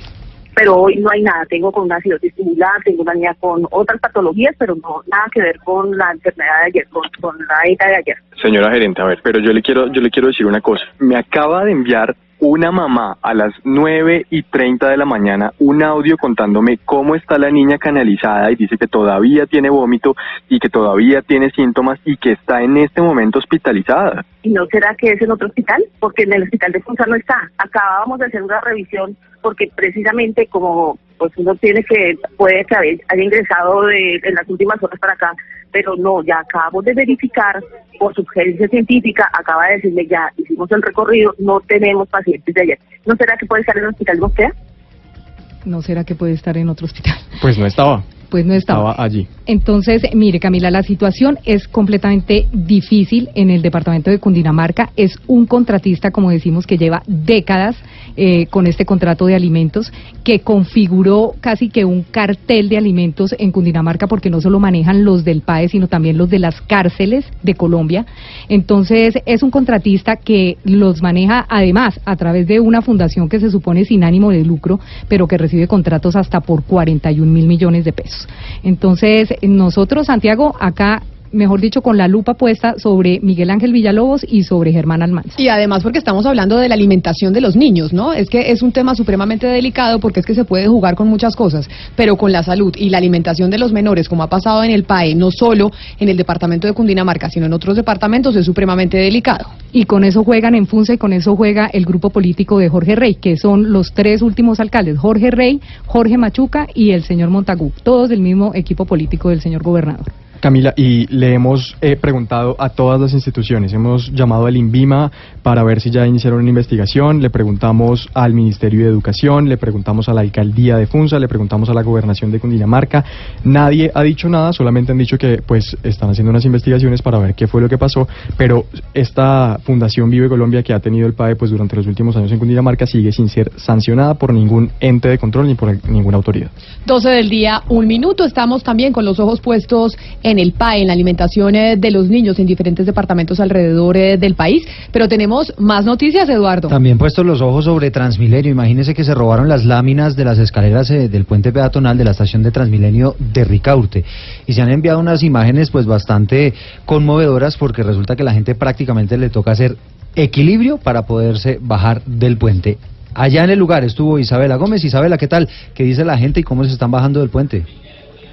Eduardo, Camila, pues mire, ¿cómo le hace la gente? Con muchísimo cuidado. Mire, los vecinos del sector pusieron unas tablas muy pequeñas, improvisadas en el costado derecho de esas escaleras, pero pues es cuestión de hacer equilibrio y sostenerse del pasamanos porque pues no hay de otra allí. El tema es bastante peligroso porque solo hasta cuando uno llega a la tercera escalera por la inclinación es que se da cuenta de que faltan las demás y hay gente que va distraída y pues ya se ha caído. Nos cuentan que lo más peligroso es en la noche por la falta de iluminación. Nosotros estuvimos más de una hora en el sitio y vimos toda clase de cosas. La primera, por ejemplo, les cuento que una persona iba bajando, iba con sus manos ocupados con las bolsas y no logró sostenerse y pues se le fue el pie.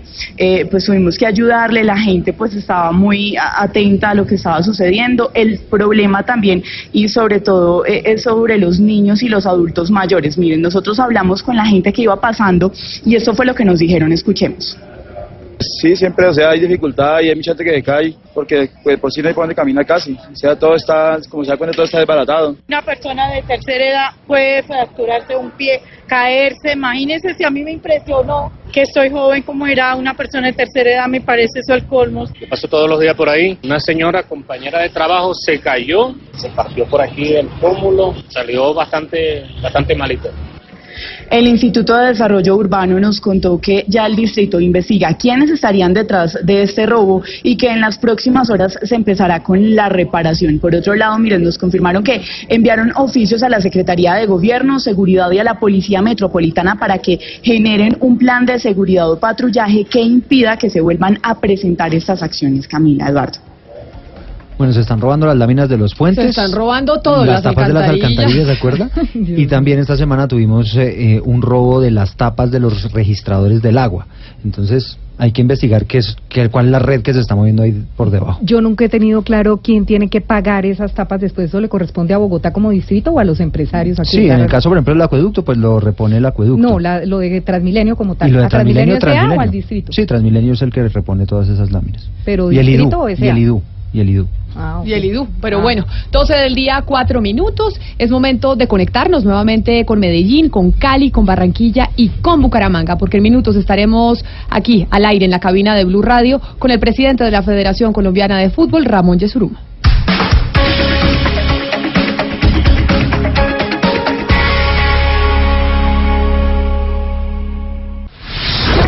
Doce del día, cinco minutos. Estamos nuevamente conectados con Medellín, con Cali, con Barranquilla y con Bucaramanga. Vamos a hablar hoy viernes, después de una semana muy movida, en torno a las denuncias sobre el fútbol femenino. Muchas jugadoras de la selección colombiana de fútbol femenino han presentado quejas sobre el trato diferencial que se ha hecho hacia ellas y muy distinto a cómo se hace y cómo se trata el fútbol de los hombres. Pero además de eso, se ha hablado de denuncias de acoso sexual y acoso laboral. Y por esa razón, desde hace varios días hemos intentado entrar en comunicación con el presidente de la, de la Federación Colombiana de Fútbol, Ramón Yesurún. Y como el señor Yesurún estaba de viaje, no habíamos podido tenerlo aquí en cabina con nosotros, pero pues dándole las gracias, señor Yesurún, por cumplir su compromiso, porque sabemos que, que hemos sido un poco intensos para buscarlo y sabemos que está en el exterior. Gracias por venir aquí a estar en los micrófonos de Mañanas Blue. Con todo gusto, Camila. Eh, un placer de estar con ustedes y a su servicio realmente para todo lo que requieran eh, saber sobre este eh, desafortunado y doloroso incidente que ha sido tan mediático en los últimos días. Pero además también le agradezco que venga y hable eh, en un programa que dirige una mujer, pero además que es un programa que no es eh, deportivo. Por eso le hago el reconocimiento y le agradezco enormemente que está aquí sentado con nosotros en un tema que obviamente pues no es fácil y, y es bastante duro porque yo como mujer obviamente me he sentido y nos hemos sentido en este programa muy tocados con las denuncias que han hecho las jugadoras de fútbol. Doctor Yesurum, y básicamente la primera pregunta que se hace la gente es ¿por qué esta discriminación? ¿Por qué esta diferencia entre el fútbol de mujeres y, entre el, y con el fútbol de los hombres? A ver, Camila, eh, yo creo que la pregunta es eh, pertinente eh, y quiero ser de pronto un poquito eh, extenso, no mucho, pero un poco extenso en, en dar mi respuesta. Eh, no hay ninguna duda de que el fútbol femenino hoy es y, ha recobrado, o ha recobrado, no, ha tomado mucha importancia eh, a nivel mundial. Es eh, un deporte que hace unos 10, 15 años empezó a tomar fuerza en el caso de Colombia, unos años anteriores en otros países un poco más desarrollados. Eh, pero mm, no, mm, a mi juicio no ha existido discriminación, sino que el implantarlo definitivamente eh, genera unos procesos eh, diferentes a los del fútbol masculino y es apenas entendible y ese esa diferencia no quiere decir de que le estemos dando un tratamiento un tratamiento diferente eh, entre uno y otro. Eh, tú decías ahorita con mucha razón que yo estaba fuera del país y efectivamente estaba en una cumbre de FIFA con todos los países eh, afiliados a, a la FIFA. Y el día miércoles tuvimos una sesión eh, bien prolongada sobre el tema del fútbol femenino y la preocupación que genera realmente o la necesidad que nos genera a todos el poder darle un manejo mucho más especializado y de mucho más importancia a- al tema femenino. En ese sentido, señores Rum, ustedes reconocen, y no digo no solo en Colombia, sino en el mundo, que las federaciones de fútbol se han equivocado en el trato que le han dado a las mujeres deportistas. Yo no sé si equivocados o que de pronto eh, eh, la palabra equivocado es, mm, digamos, de pronto un poco eh, de mea culpa, aunque pudiera ser en alguna, alguna de las circunstancias, pero también hay que considerar eh, que no es lo mismo realmente manejar eh, eh, en el tema género, no es lo mismo manejar organizativamente el tema de hombres y temas de mujeres. Hoy, si bien el fútbol femenino es un fútbol que está creciendo y creciendo mucho, de todas maneras existe una inmensa diferencia. Y en esto no quiero que me interpreten mis palabras mal, en el tema, en el tema competitivo y en el tema eh, comercial, en el tema de mercadeo, no es lo mismo después de que el fútbol masculino tiene más de 100 años, 120 años de organización, el poder establecer un equilibrio en la parte de mercadeo y la parte comercial con el tema femenino y de pronto ahí han surgido algunas diferencias por las aspiraciones legítimas, a mi juicio, que tienen las niñas de, buscar tratamientos eh, que sean iguales cuando sabemos perfectamente eh, que no lo hay. En Colombia, por ejemplo, tuvimos dos torneos profesionales los dos años anteriores que nos costaron unos dineros muy altos eh, y no hubo forma de conseguir apoyo digamos, de la empresa privada para el fútbol femenino. Uno sale a buscar apoyos económicos para el fútbol masculino y es mucho más fácil, mucho Claro. más expedito. Claro, pero ya- ya ahorita entramos en ese punto de los apoyos económicos, pero teniendo en cuenta que obviamente hay diferencias y el fútbol femenino, pues digamos en Colombia hasta que hace dos años, si no me equivoco, No, más no, o tiene, menos. tiene mucho más, tiene mucho más. Eh, hace dos años establecimos la liga profesional. Exacto. Pero entonces, si ustedes saben que hay cosas por hacer, ¿por qué no cambiar, por ejemplo, al señor Alzate que está al frente del fútbol femenino cuando en las últimas ruedas de prensa que hemos visto que el señor ha entregado en los últimos días, pues se ve que él no tolera la diferencia y que, y que no está dispuesto realmente a abrirle un espacio de verdad significativo al fútbol femenino en Colombia? No, yo creo que el doctor Álvaro González, eh, primero, él no es el responsable del fútbol femenino eh, únicamente, él es un vicepresidente de la federación que le ha tocado como delegado manejar eh, nuestras últimas competencias eh, de nuestras selecciones femeninas eh, en los torneos eh, en los que hemos eh, competido y, y- y él eh, de pronto se le ha sacado un poco de contexto lo que él ha dicho. Cuando él dice que estamos lejos de armar una liga respetable, el titular, la gente piensa que las mujeres no son respetables. No, él se refiere a que en Colombia no sumamos más de 15 o 20 jugadoras profesionales y si uno quiere establecer una liga profesional eh, realmente competitiva, buena, lo respetable es que haya por lo menos 300, 400 jugadoras para hacer el torneo. Yo les quiero contar, los dos torneos anteriores profesionales los hicimos y cada equipo tenía alrededor de 8 o 9 jugadoras extranjeras. Entonces lo que hicimos fue formar a nuestras jugadoras de competencia en otros países para poder decir que en Colombia estábamos haciendo una liga profesional y lo que queremos es eh, eh, hacer un, un reseteo y ver de qué manera podemos eh, que nuestras niñas compitan más, nuestras niñas colombianas, aunque nos toque con algún esfuerzo y de pronto con niñas menores, para poder eh, convertirnos en una potencia como, como realmente en otras oportunidades lo hemos sido a nivel internacional. Claro, yo le entiendo eso, pero lo que pasa es que cuando se dieron las denuncias, cuando eh, ha habido dos tipos de denuncias, uno las de acoso y otras las del trato diferenciado, por ejemplo, en, eh, en los Juegos Olímpicos de Brasil. Cuando se hacen esas denuncias y el señor Alzate sale a responder, una de las primeras respuestas que dicen es que estamos pensando en incluso en acabar la liga femenina. O sea, digamos que esa es una de las respuestas que da ante las críticas que se están presentando. Esa es la respuesta que se debe entregar en un momento en donde se está criticando la forma en que se está tratando a las mujeres en ese deporte. No, no, a ver, yo, yo no creo que él haya dicho que hay que acabar la liga femenina, sino que hay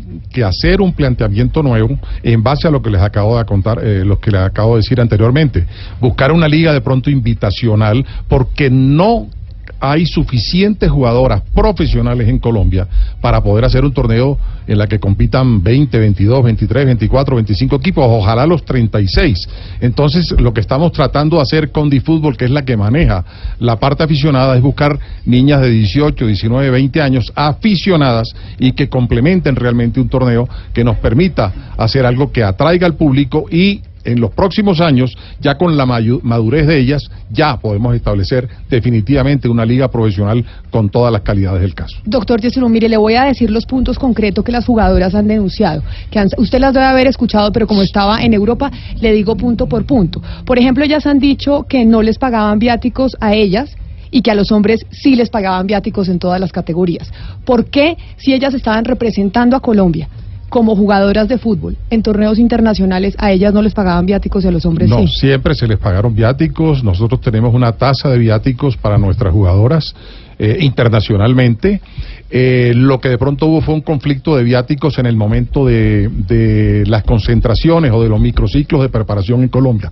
Pero cada vez que una niña o un futbolista eh, varón salen, salen con sus viáticos.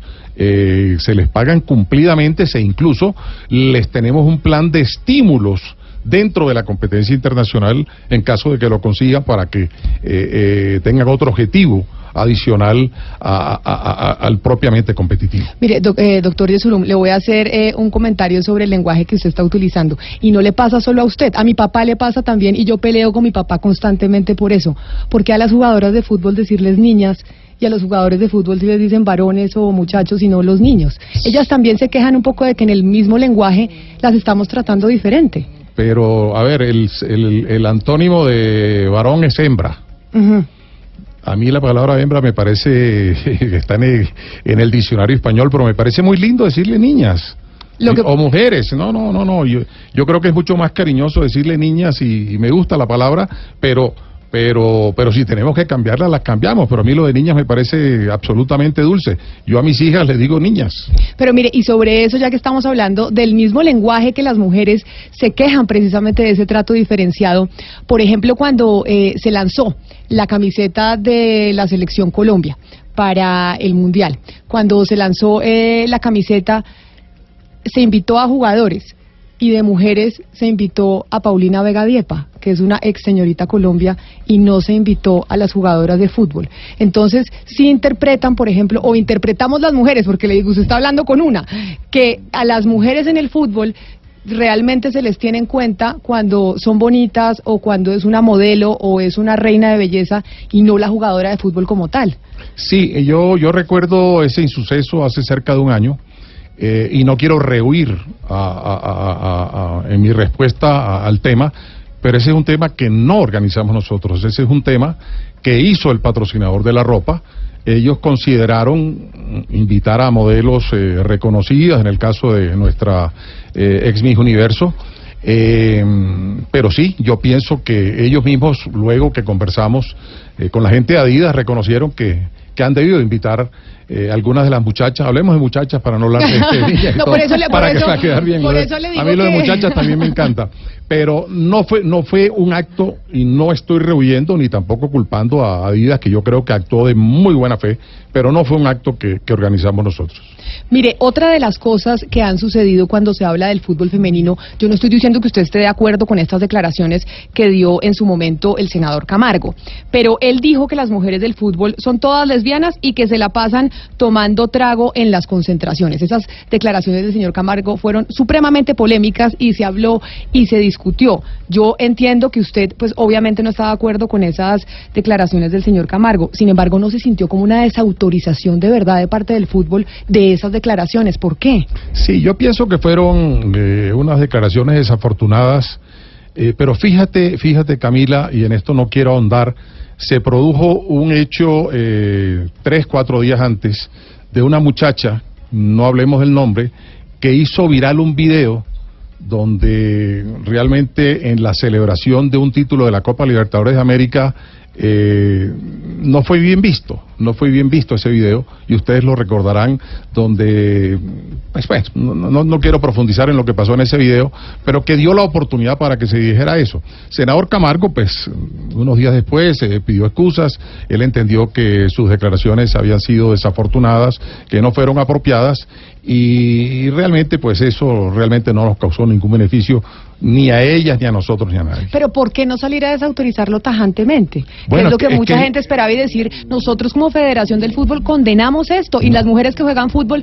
no nos parecen lesbianas y nos parece el colmo que eso se diga. No, no, no, es que no importa, no O que toman trago, no como si las importa, y estuvieran si- insultando. Y, si son lesbianas no importa, es que yo creo que ya ese tema eh, hoy en el mundo a nivel general está totalmente superado, cada quien eh, eh, eh, que genere realmente pues sus su gustos, sus preferencias, eso no tiene absolutamente nada que ver. Eh, alguien decía hace unos días que eh, eh, eh, quién garantizaba que en el fútbol de varones no hubiera homosexualismo, y es cierto, nadie. Pero además porque no tiene nada de malo. Lo Por que eso, pasa eso es lo que- eso es lo que trato a, de decir. A las mujeres sí se los achacan como insulto. Eh, sí, yo creo que, que definitivamente sí, Eh, pero como te digo, fue producto de un video que tres, cuatro días antes había salido, que no ha debido exteriorizarse ni nadie debía tomar partido sobre ello, pero que de pronto generó lo que el senador Camargo eh, pronunció, pero que él eh, unos días después eh, públicamente ante todo el país eh, pidió excusas. Pero mire, doctor ¿qué es lo que pasa con los hombres del mundo del fútbol? Y le hago, no solo los dirigentes, nosotros hemos intentado durante toda esta semana hablar con jugadores, glorias del fútbol colombiano, hablar con dirigentes, hablar con periodistas deportivos hombres, a preguntarles sobre este tema de las mujeres para que dieran una declaración y dijeran, oiga, el fútbol femenino es también muy importante y debe respetarse de igual manera. Y usted puede creer que nos ha sido imposible conseguir una declaración de los hombres de esa manera. Solo dos, porque tenemos dos. Tenemos solo Sí. dos, exacto. ¿Por qué? Tres con la mía. Por eso se la pido y le agradezco que esté aquí. Es ¿por qué No, pero fíjate, hombres... Cami, fíjate, sí, yo, yo te entiendo eso, pero mira lo que está pasando hoy a nivel mundial. En la FIFA hoy, la FIFA, que es el máximo ente eh, rector del fútbol en el mundo, dentro del comité ejecutivo, o sea, la máxima autoridad después de la asamblea, hay ocho mujeres dentro de su comité ejecutivo. Eso antes no había ninguna. Hoy es obligatorio en todas las federaciones para poder recibir los aportes de los programas Forward de desarrollo que nos entrega la FIFA y la Conmebol, tener una directora mujer del fútbol femenino. Y en la federación lo tenemos, ya lo tenemos, tenemos comisión del fútbol femenino. Nosotros sí estamos realmente trabajando en pos del fútbol femenino. Nuestros resultados internacionales últimamente, luego que éramos casi una potencia y paradójicamente después de establecer la liga profesional, se nos vinieron abajo. Tenemos que reconstruirlo y lo vamos a hacer. El fútbol femenino, créeme que es prioridad dentro de la Federación Colombiana de Fútbol, dentro de su comité ejecutivo. Es, aquí no se va a acabar ni la selección Colombia de mayores, ni la sub-20, ni la sub-17. Vamos a corregir lo que tengamos que hacer para lograr el bienestar de ellas Vamos a hacer el esfuerzo dentro de, obviamente, cosas que sean realizables eh, y no necesariamente porque lo querramos y lo queremos, sino porque es una política mundial establecida por la FIFA.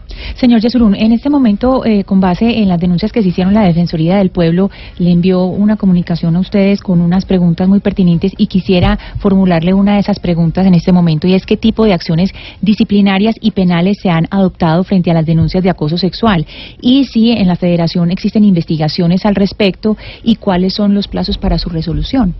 A ver, perfecto. Eh, son dos, dos denuncias que nosotros hoy conocemos. Una que se le hizo a una jugadora menor de edad eh, cuando estábamos preparándonos para ir al Mundial al que clasificamos eh, sub-17 a Uruguay. Hubo una denuncia, esa denuncia fue recibida y paradójicamente, personalmente yo atendí a la niña. Eso fue hace, yo diría, unos nueve, diez meses atrás. Estuvo en mi oficina, la atendí, inmediatamente la trasladé al departamento jurídico de la Federación. Era, eh, estaba encausada al preparador físico en ese momento de la selección eh, Colombia. Ordené al instante de separar a esa persona solo con la sospecha, porque había realmente una acusación, pero era una sospecha, y aquí hablamos siempre pues del tema de la presunción de inocencia. Estamos Sí, hablando de Sigifredo Alonso. Así es. Sin embargo, nosotros inmediatamente cambiamos y no volvió más. Incluso él dos, tres meses después mandó razones de que en Fiscalía no había nada contra él, que en Fiscalía eh, habían archivado la investigación o eso no había avanzado y pedía reintegro y jamás lo reintegramos. Por la simple sospecha fue retirado inmediatamente de la federación. Esa es la de acoso eh, eh, de la niña eh, de la jugadora. Y luego de la fisioterapeuta, nosotros nos enteramos en este mes de enero, cuando llegó al Departamento Jurídico de la Federación una eh, solicitud de la Fiscalía General de la Nación donde nos pedían datos eh, y el contrato laboral del señor Luna y eh, sus, sus, sus datos personales, donde se podía conseguir. Ya el señor Luna no estaba vinculado porque el señor Luna terminó luego del Mundial. Sus 17 terminó su contrato con la federación y no se le renovó.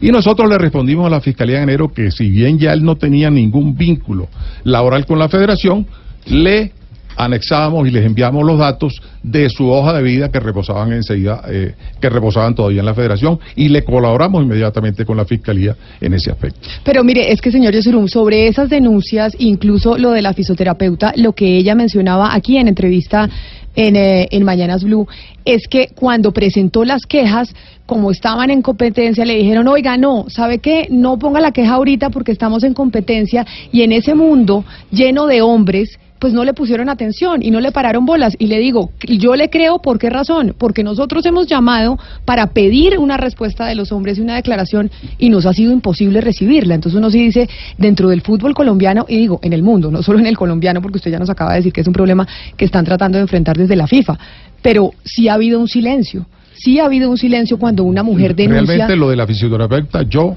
presidente de la federación, me entero en el mes de enero cuando les cuento de el, director jurídico me, me lleva el papel de la fiscalía y inmediatamente dijimos colaboremos colaboremos inmediatamente en todo y así se hizo y así se hizo pero esa denuncia nosotros nunca la conocimos repito hasta hasta el mes de enero Presidente, hay un tema que francamente es extraño y preocupante y González Alzate cuenta que en los próximos ciclos de selección femenina mayores no se van a contar con jugadoras de más de 25 años. Eh, y francamente yo, yo llevo viendo fútbol toda mi vida y no existe un club serio, una selección seria en la que el presidente o, las instituciones digan que no se va a contar con las mayores de 25 y además que coincidencialmente son la generación dorada del fútbol colombiano, las Llorelli Rincón, las Catalina Usme, que han dado todas las glorias que, usted ha nombrado y las demás, eh, los demás triunfos. Y además también coincide con que son las jugadoras que se han animado a denunciar el tema de los viáticos y los viajes. Perdóneme, pero a mí me da un tufillo de retaliación. ¿Por qué no se va a contar con jugadores mayores de 25 años en los próximos ciclos de Selección Colombia? A ver, eh, creo que también de pronto eh, queda un poco eh, descoordinada la- las declaraciones de- del doctor Álvaro González. La selección Colombia de mayores femenina existe, existirá siempre. Entre otras cosas porque si nosotros llegáramos a una competencia sin selección Colombia nos, nos desafilian. Es una obligación. Pero además no lo hacemos por obligación, lo hacemos por credibilidad. Aquí lo que hay es que en los tres últimos torneos de la selección Colombia de mayores, luego de que habíamos ganado todo hacia atrás, nos han eliminado. Nos eliminaron de los Juegos Olímpicos muy fácilmente, nos eliminaron de la Copa América, donde era una selección invitada a clasificar al Mundial, donde habíamos clasificado en los tres, dos últimos Mundiales. Y lo más grave, en los Juegos Centroamericanos y del Caribe en Barranquilla, siendo locales contra selecciones centroamericanas, nos eliminaron. Entonces lo que se está tratando, no por este problema, no es por lo que haya llegado, es decir, hombre, necesitamos un técnico nuevo que los estamos buscando, ver cómo hacemos para hacer un rediseño de nuevas jugadoras. Pero, pero, entonces- si esas jugadoras, las de 25, 26, 27, hasta de 30 años, están aptas y están competitivas, y el técnico de turno, que es al fin y al cabo el responsable, considera que pueden ir, claro que van a ir. No hay un solo veto para ninguna jugadora. Pero entonces usted ha dicho que es que se ha sacado de contexto las declaraciones eh, del señor Alzate, pero todo esto que estamos diciendo, el señor lo dijo. Entonces, es que usted está saliendo un poco, y, y con mucho respeto se lo digo, doctor Yesrum, a corregir esas declaraciones equivocadas del señor Alzate, que obviamente usted no va a salir a desautorizarlo, pero va a salir a corregir lo que él dijo. O sea, es decir, lo que él dijo no es verdad, no es cierto que a las jugadoras de más de 25 años no se les vaya a No, no, convocar. él lo que trató de decir, creo yo, porque no he conversado con él, como te digo, pues te- te- tenía varios días fuera del país, es eh, que ha pasado en muchos procesos de, de hombres también. Cuando las cosas no funcionan, uno dice, bueno, empecemos a trabajar. Cuando, cuando uno fracasa en los proyectos del fútbol, con jugadores muy seguidamente, los equipos, los clubes, las ligas, hombre, hagamos un proceso nuevo. Pasen los equipos profesionales. Pero que eso lo decía el técnico, ¿no? Claro, 100% el técnico. Y si el técnico hay una jugadora de 40 años que es buena y la quiere llevar, Pero entonces, tendrá absoluta libertad para, para, para llevarla. Las que dieron las declaraciones, si son aptas, si están competitivamente activas, bienvenida sea. Aquí no hay veto, para, no va a haber veto para nadie. Claro, pero las jugadoras, y porque hemos hablado con ellas, doctor Yesurum, sí sienten que es como una retaliación, que precisamente después de que ellas hacen las denuncias es que sale el doctor Alzate a decir, ay, es que no vamos a convocar a las mayores de 25 No, años. no, no, a ver, el tema, el tema de jugadores de 25 años se trató de pronto el año pasado cuando nos eliminaron de los Juegos Centroamericanos en el mes de agosto. La preocupación fue muy grande y dentro de nuestro comité ejecutivo dijimos, ¿qué hacemos? Incluso llegamos a pensar, y lo estamos pensando, en la necesidad de traer un técnico extranjero. De, de pronto era la oportunidad de buscar un buen técnico extranjero, sea hombre o sea mujer, a que nos diera un nuevo aire. Y esa persona cuando llegue, si es seria, como debe ser, nosotros no podemos eh, eh, por decreto decirle esta niña sí, esta niña no. Eso nunca va a pasar, ni nunca ha sucedido. Irán las mejores, irán las que mejor capacidad tengan, independiente de su edad o no edad. Pero sí se habló, hombre, si la sub-17 y- clasificó al Mundial en un torneo muy difícil como era derrotar a selecciones suramericanas, que de pronto nos sirvan de base eh, eh, para el futuro y van a ser seguramente eh, la base del futuro. Pero eso nos obvice de que las jugadoras veteranas que estén en capacidad y que el técnico las considere bienvenidas a- nuestra selección Colombia. Doctor Yesurum, pero frente a todo esto que hemos hablado del señor Alzate, ¿el señor Alzate va a seguir manejando el fútbol femenino en, en la federación? no, ¿O Camila. usted va a contemplar... Eh, No, Cami, a ver, el, el doctor Alzate no maneja el fútbol femenino. El doctor Alzate es el presidente de la Difútbol, que es el que maneja las ligas aficionadas del país y por derecho propio es el, el- uno de los vicepresidentes de la Federación Colombiana de Fútbol. El doctor González Alzate, ¿por qué salió eh, en los últimos días? Porque a él le tocó como delegado y palpó directamente los últimos procesos y las últimas competencias donde las niñas de la selección Colombia de mayores estuvieron involucradas. Fue el delegado en Río de Janeiro en los Juegos eh, Olímpicos, fue el delegado en la Copa América que se jugó, si mal no recuerdo, en Asunción, Paraguay, y fue el delegado en los Juegos Centroamericanos del Caribe. Entonces, más que nadie, él tenía fresquito lo que había sucedido ahí y él explicó el único incidente grave que fue el de Río de Janeiro, donde las niñas se, se unieron en contra del técnico de turno porque no gustaban de él o no estaban de acuerdo eh, con sus métodos de práctica o la, la forma como planeaban los partidos y ahí sí se generó un conflicto. Pero ni en Copa América ni en Juegos Centroamericanos hubo un solo problema ni de viáticos, ni de camisetas, ni de nada, absolutamente de nada.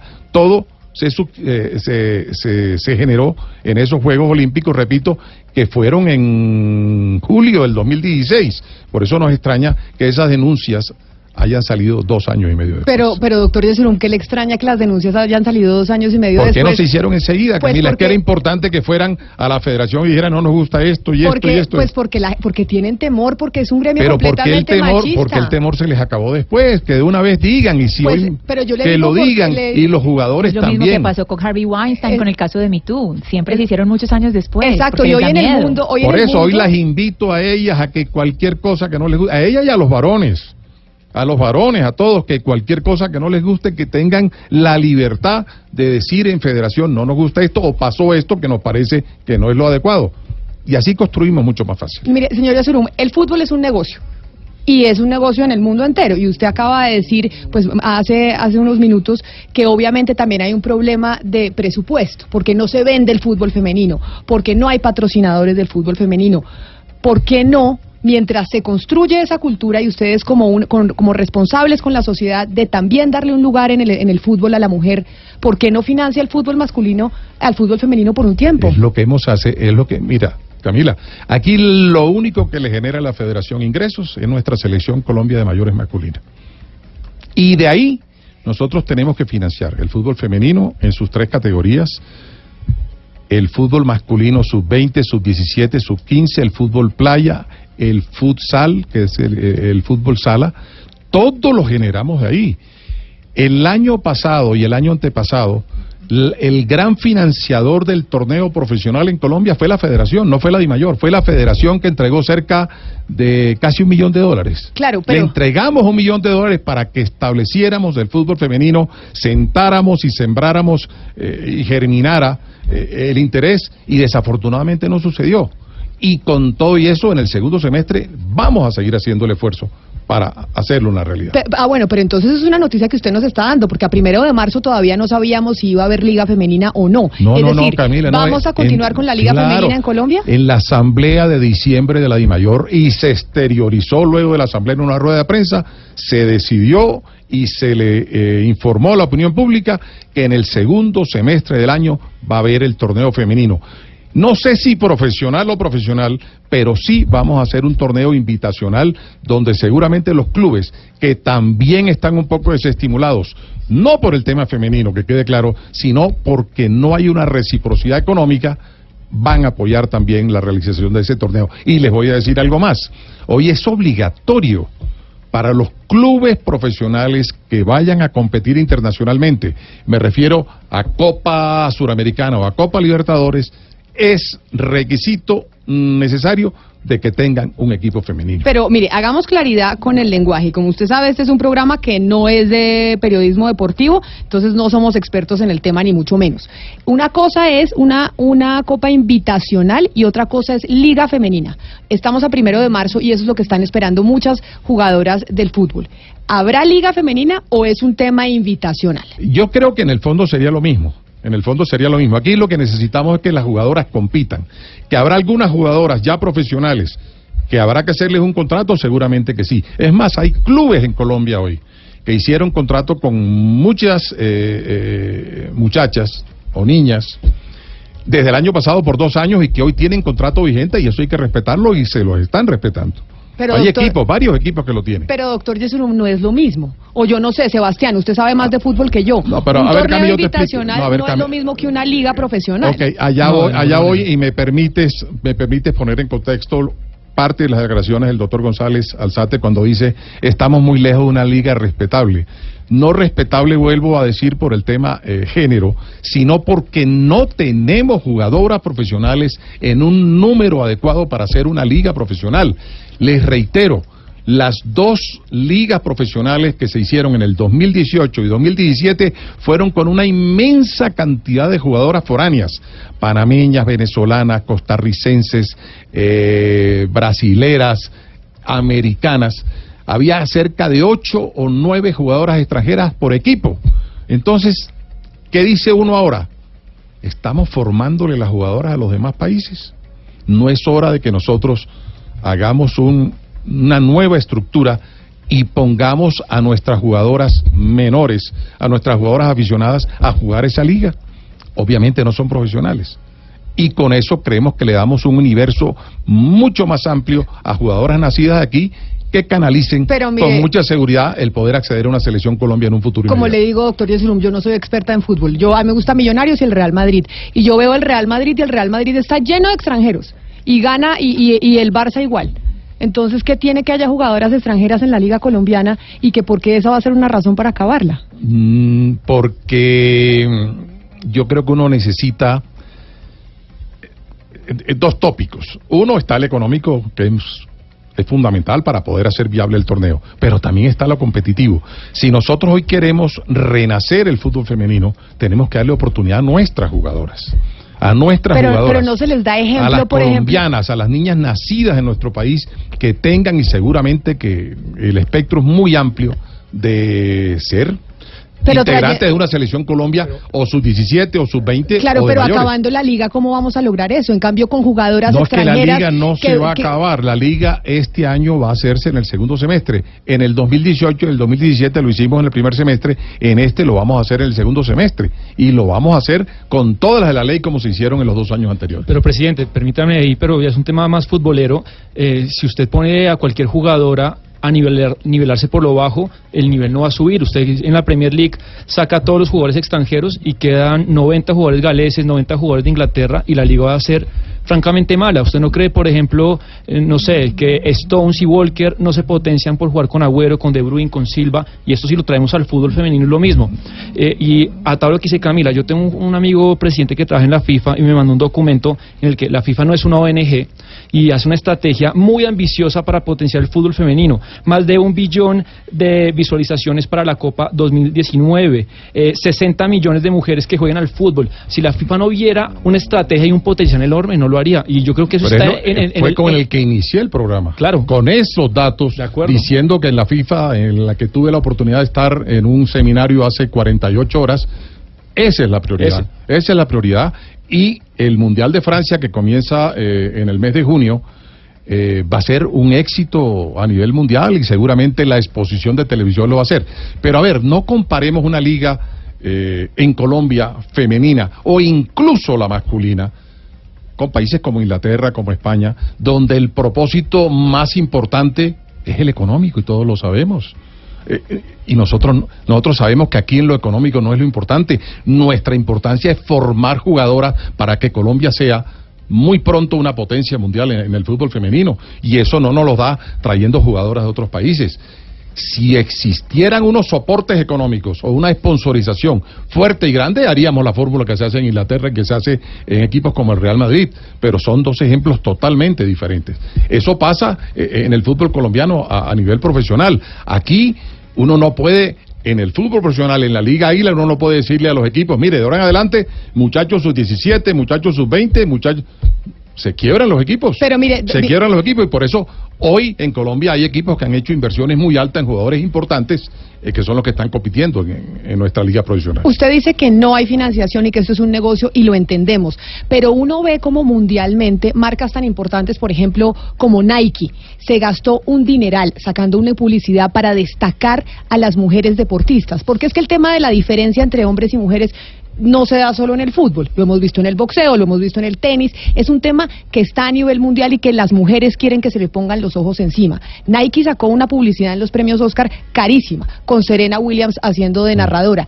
¿Cómo puede ser posible que no haya un, eh, una posibilidad de mercadeo desde la federación para buscar clientes que efectivamente quieran financiar a las mujeres? Que yo creería yo que si Nike ya está haciendo esto, pues muchas otras marcas lo querrán hacer también.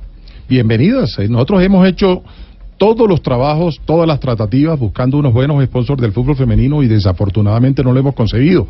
Cuando salimos al fútbol masculino realmente es mucho más fácil. Bueno, sabemos que tampoco podemos, tenemos que hacer una diferencia dentro de lo comercial para que no se me tergiverse en lo que es la selección Colombia de mayores y los demás. Eh, pero fíjense, nosotros hoy tuvimos una selección sub-20 que acaba de clasificar un mundial de fútbol. Estuvieron cerca de 30 días concentrados o compitiendo en, en Chile, en Rancagua. Pregúntenle a alguno de esos muchachos si hubo alguna queja de algo. si hubo un almuerzo, si hubo un sándwich, si hubo un viático que no se les dio, hasta sin que nos los pidiéramos por clasificar al Mundial consideramos que debían recibir un premio y se los dimos. Y así de esa misma manera hemos procedido también con la selección femenina, las competencias anteriores donde ellas han estado. Señor Yesurún, entre las eh, declaraciones que dio el señor González Alzate, dijo que era muy triste pues que se hubieran retirado tres patrocinios, dos nacionales y uno internacional para la liga por culpa de este escándalo. Así es, dijo él que como consecuencia de este escándalo. Entonces aquí pues queda uno preocupado por, porque pues, Camila, esto es un llamado al silencio. ¿Qué, qué es el culpable acá? Eh, los acosos o son o quién es el culpable. Es decir, es como decirles, ustedes quédense calladas porque estos este tipo de denuncias lo que van a hacer es quitarnos patrocinios. ¿A usted no le parece muy grave Nunca, decir no, pero eso nunca lo hemos dicho nosotros. No, pero mire, le voy a leer cómo dice, No, a todo lo anterior es debemos que, eh, perdón, es que tú estás mencionando de que nosotros le hemos dicho a la niña que no denuncien el acoso Por sexual. eso, pero es que de aquí, Nunca de lo hemos dicho. cuando el señor eh, González Alzate dice, es, a todo lo anterior debemos agregar el hecho grave de que tres grandes empresas, dos colombianas y una extranjera, que habían presentado a la Federación propuestas comerciales para pro- pa- patrocinar la Liga Profesional Colombiana, dijeron que no por el escándalo. Entonces esto No, es la como liga decir- femenina, a la liga femenina. Sí. A la liga femenina. Sí, yo le estoy eh, diciendo tal cual. Entonces eso es como decir, quédense calladas porque entonces nos van a quitar el patrocinio. Entonces uno dice aquí, bueno, ¿cuál es el orden de cosas? No, no, ¿Cuál no. es el, no. el orden de No, prioridades? no, mire, miren, yo les aclaré ahorita que nosotros no hemos eh, eh, impetrado eh, aquí leyes de silencio. Les recuerdo que a la niña que yo entrevisté o que recibí cuando la niña habló de un supuesto acoso sexual sin profundizar, sin siquiera llamar a la persona implicada, fue retirada inmediatamente de la federación. Pero la misma tarde fue retirada y jamás fue reintegrada esa persona. Entonces nosotros en eso sí celo, cero tolerabilidad. Incluso me preocupa un tema eh, de que pueda pasar con los niños también. Hoy tanta cosa que ha sucedido y lo hablamos también en la cumbre de FIFA hace 48 horas, que también teníamos que ponerle mucho ojo al tema de los niños menores de edad, porque también corren el peligro eventual de esas personas peligrosas, indeseables, enfermas, que en un momento determinado también puedan intentar hacerles un daño. Mire, doctor de Surum, yo no quiero eh, ponerlo usted en una confrontación, ni mucho menos, pero acá el tema del eh, fútbol femenino es muy delicado y nos parece importante tener las voces de dos jugadoras eh, del fútbol y de la selección colombiana de fútbol aquí con nosotros para hablar de lo que usted nos está dicho. Nos ha dicho, está con nosotros Daniela Arias, ella es defensa central de la selección eh, Colombia y es jugadora del Bucaramanga. Daniela, bienvenida a Mañanas Blue, muchas gracias por aceptar esta invitación. Buenas tardes, ¿cómo están? Muchas gracias a ustedes por, por la invitación, por tomarse el tiempo. Daniela, acá hablando con el presidente de la Federación Colombiana de Fútbol y preguntándole punto por punto de las denuncias que han hecho eh, diferentes jugadoras de la selección, él dice que pues muchas cosas no son ciertas y a mí sí me parecería importante usted como jugadora, como parte de la selección Colombia, como parte del grupo de mujeres que ha venido denunciando que si hay unos tratos distintos, nos diga por qué han venido a decir esto si no es verdad. Bueno, yo, yo creo que si nosotros salimos a hablar es porque es porque son verdades, ¿sí? Y como dice una campaña que, que estamos haciendo es menos miedo y, y más fútbol, es, es queremos llegar a eso, queremos eh, dar el mensaje de que verdaderamente eh, estamos diciendo pues la verdad. Que tenemos un problema eh, que fue siempre que nos concentraban eh, acá con Selección Colombia, digo acá porque es en, en Colombia, en nuestro país, eh, nunca recibimos viáticos. ¿sí? Y nuestras concentraciones eh, son mucho más largas que las de los hombres. Nosotras teníamos que estar concentradas 20 días, 15 días en, en, después en diferentes ciudades del, país. Y pues la verdad nunca nunca llegaron pues los viáticos, el, pues el tema de indumentaria también es algo que toca recalcar porque porque sufríamos por este tema. Por ejemplo, tampoco contábamos con un gimnasio. Entonces, son cosas que uno dice, son cosas básicas para un para un deportista de alto rendimiento, porque no las tenemos. Doctor Yesuruma, y le dejo para que usted le responda directamente y sea ahora sí de verdad haciendo pues un reconocimiento desde la federación de que reconocen de que se quiere hacer un cambio con el fútbol femenino. No, no, no. Sí hay algunas cosas que yo quiero aclarar. Eh, en el tema de los viáticos, la política que tenemos son viáticos en el exterior, eh, los cuales se pagan cumplidamente y que son, a mi juicio, unos viáticos eh, eh, que son buenos. Eh, las concentraciones fueron con la máxima calidad. Aquí no hay un solo, una sola concentración que no sea en hoteles cuatro o cinco estrellas, con alimentación totalmente definida. Lo del gimnasio me extraña mucho porque hoy tenemos el mejor gimnasio de Sudamérica en nuestra sede deportiva de la Federación. Cuando les digo el mejor es el mejor. Eh, Eso tuvo una inversión cercana a los 300 y pico mil, eh, 350 mil dólares. Y es un, es un, es un, un gimnasio que ahora con la llegada del profesor Quiroz quedó enloquecido. Dijo, esto es increíble lo que tienen ustedes aquí. Y las mujeres entrenan en ese mismo gimnasio que entrenan los hombres. Tienen, tienen perfectamente habilitadas, si son las concentraciones en Bogotá, tienen perfectamente nuestra sede deportiva, que es una sede cinco estrellas, la que, te- la que tenemos hoy en, en Bogotá, y tenemos ahí dentro de ese complejo el gimnasio a que me refiero, y tenemos además dos canchas con las mejores especificaciones y la Pero, mejor calidad. pero doctor Yesurum, entonces estamos frente a dos versiones distintas, la que nos está entregando usted y yo le creo, pero también tengo que, cre- que creerle a Daniela, que es jugadora de la selección. Daniela, ¿pueden ustedes usar ese gimnasio que es el mejor de Sudamérica, como lo dice el doctor Yesurum, o no? ¿O ese está destinado solo para uso exclusivo de los hombres?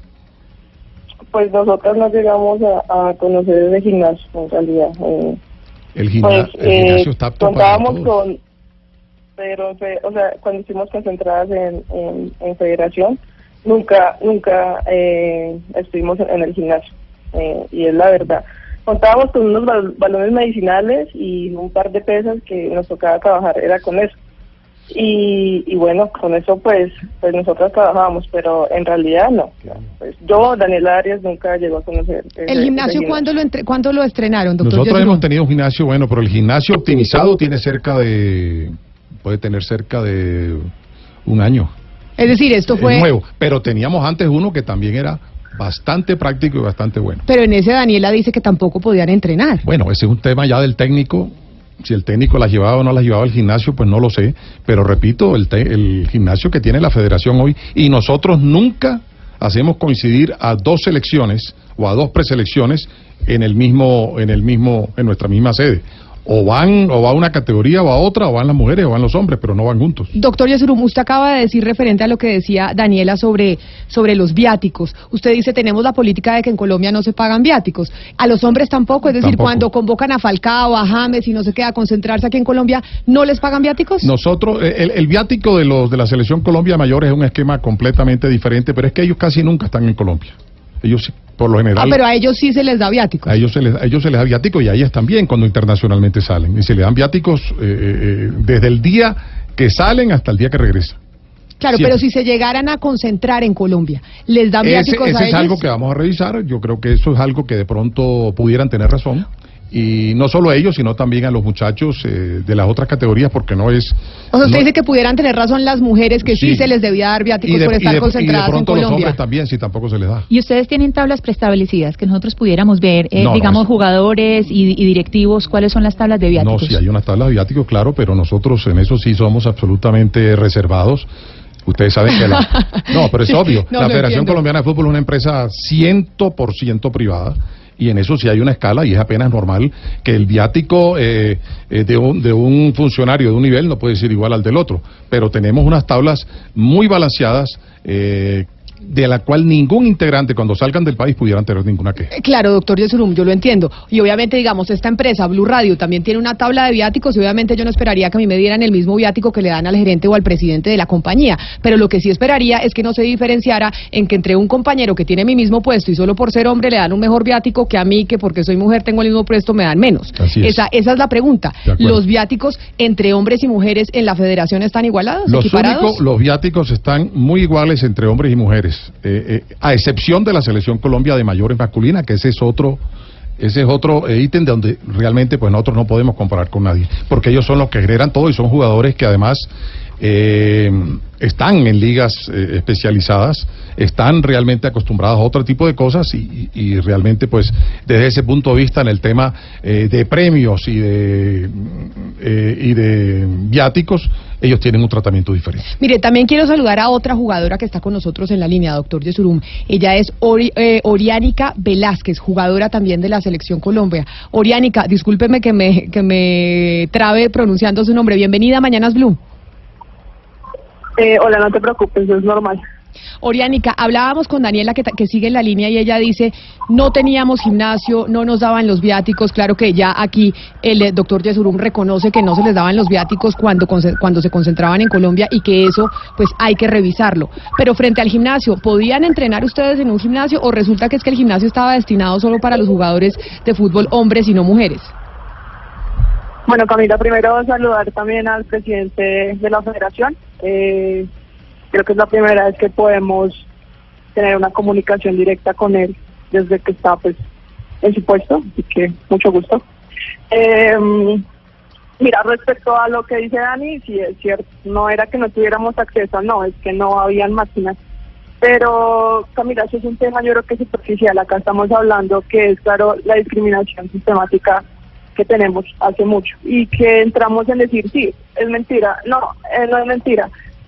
Hombre, podrán salir 10 a decirlo, ¿sabes? Ojalá mis compañeras que me estén escuchando eh, apoyen esta causa donde no estamos diciendo mentiras. Y lo único que le estamos pidiendo al presidente es que nos dé un poco de prioridad, que valore el esfuerzo que estamos haciendo acá, eh, que hemos representado a Colombia, no es que seamos jugadoras o jugadores, hemos representado al país.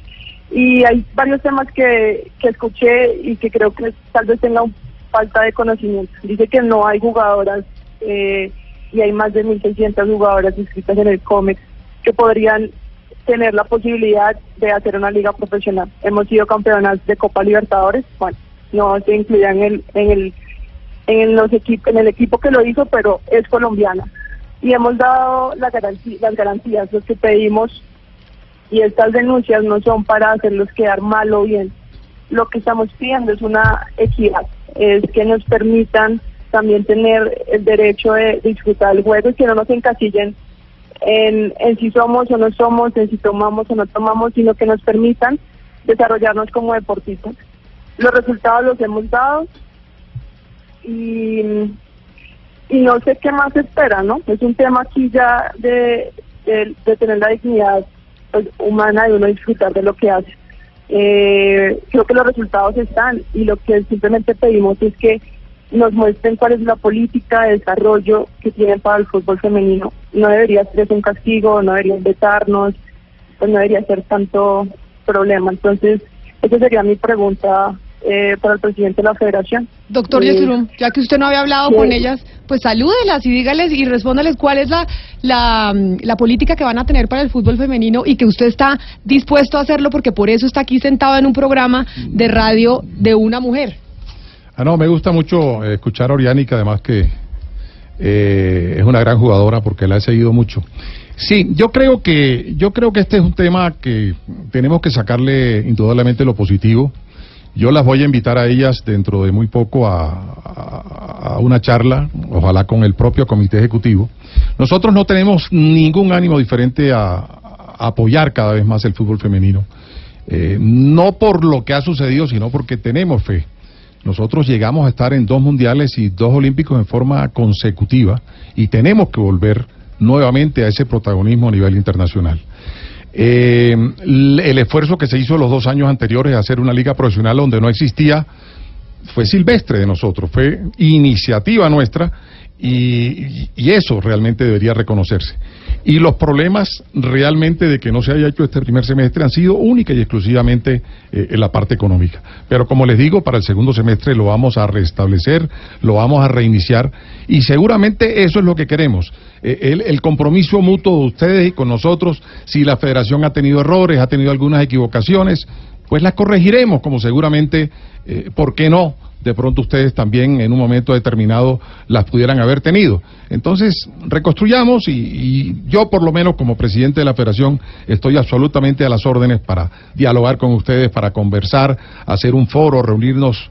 Eh, Pero entonces cuadrémoslo de una vez, doctor Yesurum. Eh, ya usted, usted que ya volvió, ¿cuándo se va a reunir con las jugadoras? ¿Cuándo tienen eh, programado para que se reúna con ellas, para que ellas puedan plantear sus quejas? Pero sus quejas tranquilas, sin que ellas sientan que las van a vetar, que después no las van a convocar, porque hemos hablado con muchas de ellas y nos dicen, nos da miedo, porque queremos jugar fútbol y si denunciamos nos vetan. ¿Por qué no usted aquí aprovechando los micrófonos dice, sí, ¿cuándo vamos a organizar un encuentro con las jugadoras? De fútbol para que ellas puedan plantear todas las inconformidades que tienen con, eh, con ustedes. Nosotros estamos dispuestos, si me sueltas en 10, 15 minutos a partir de la próxima media hora las espero.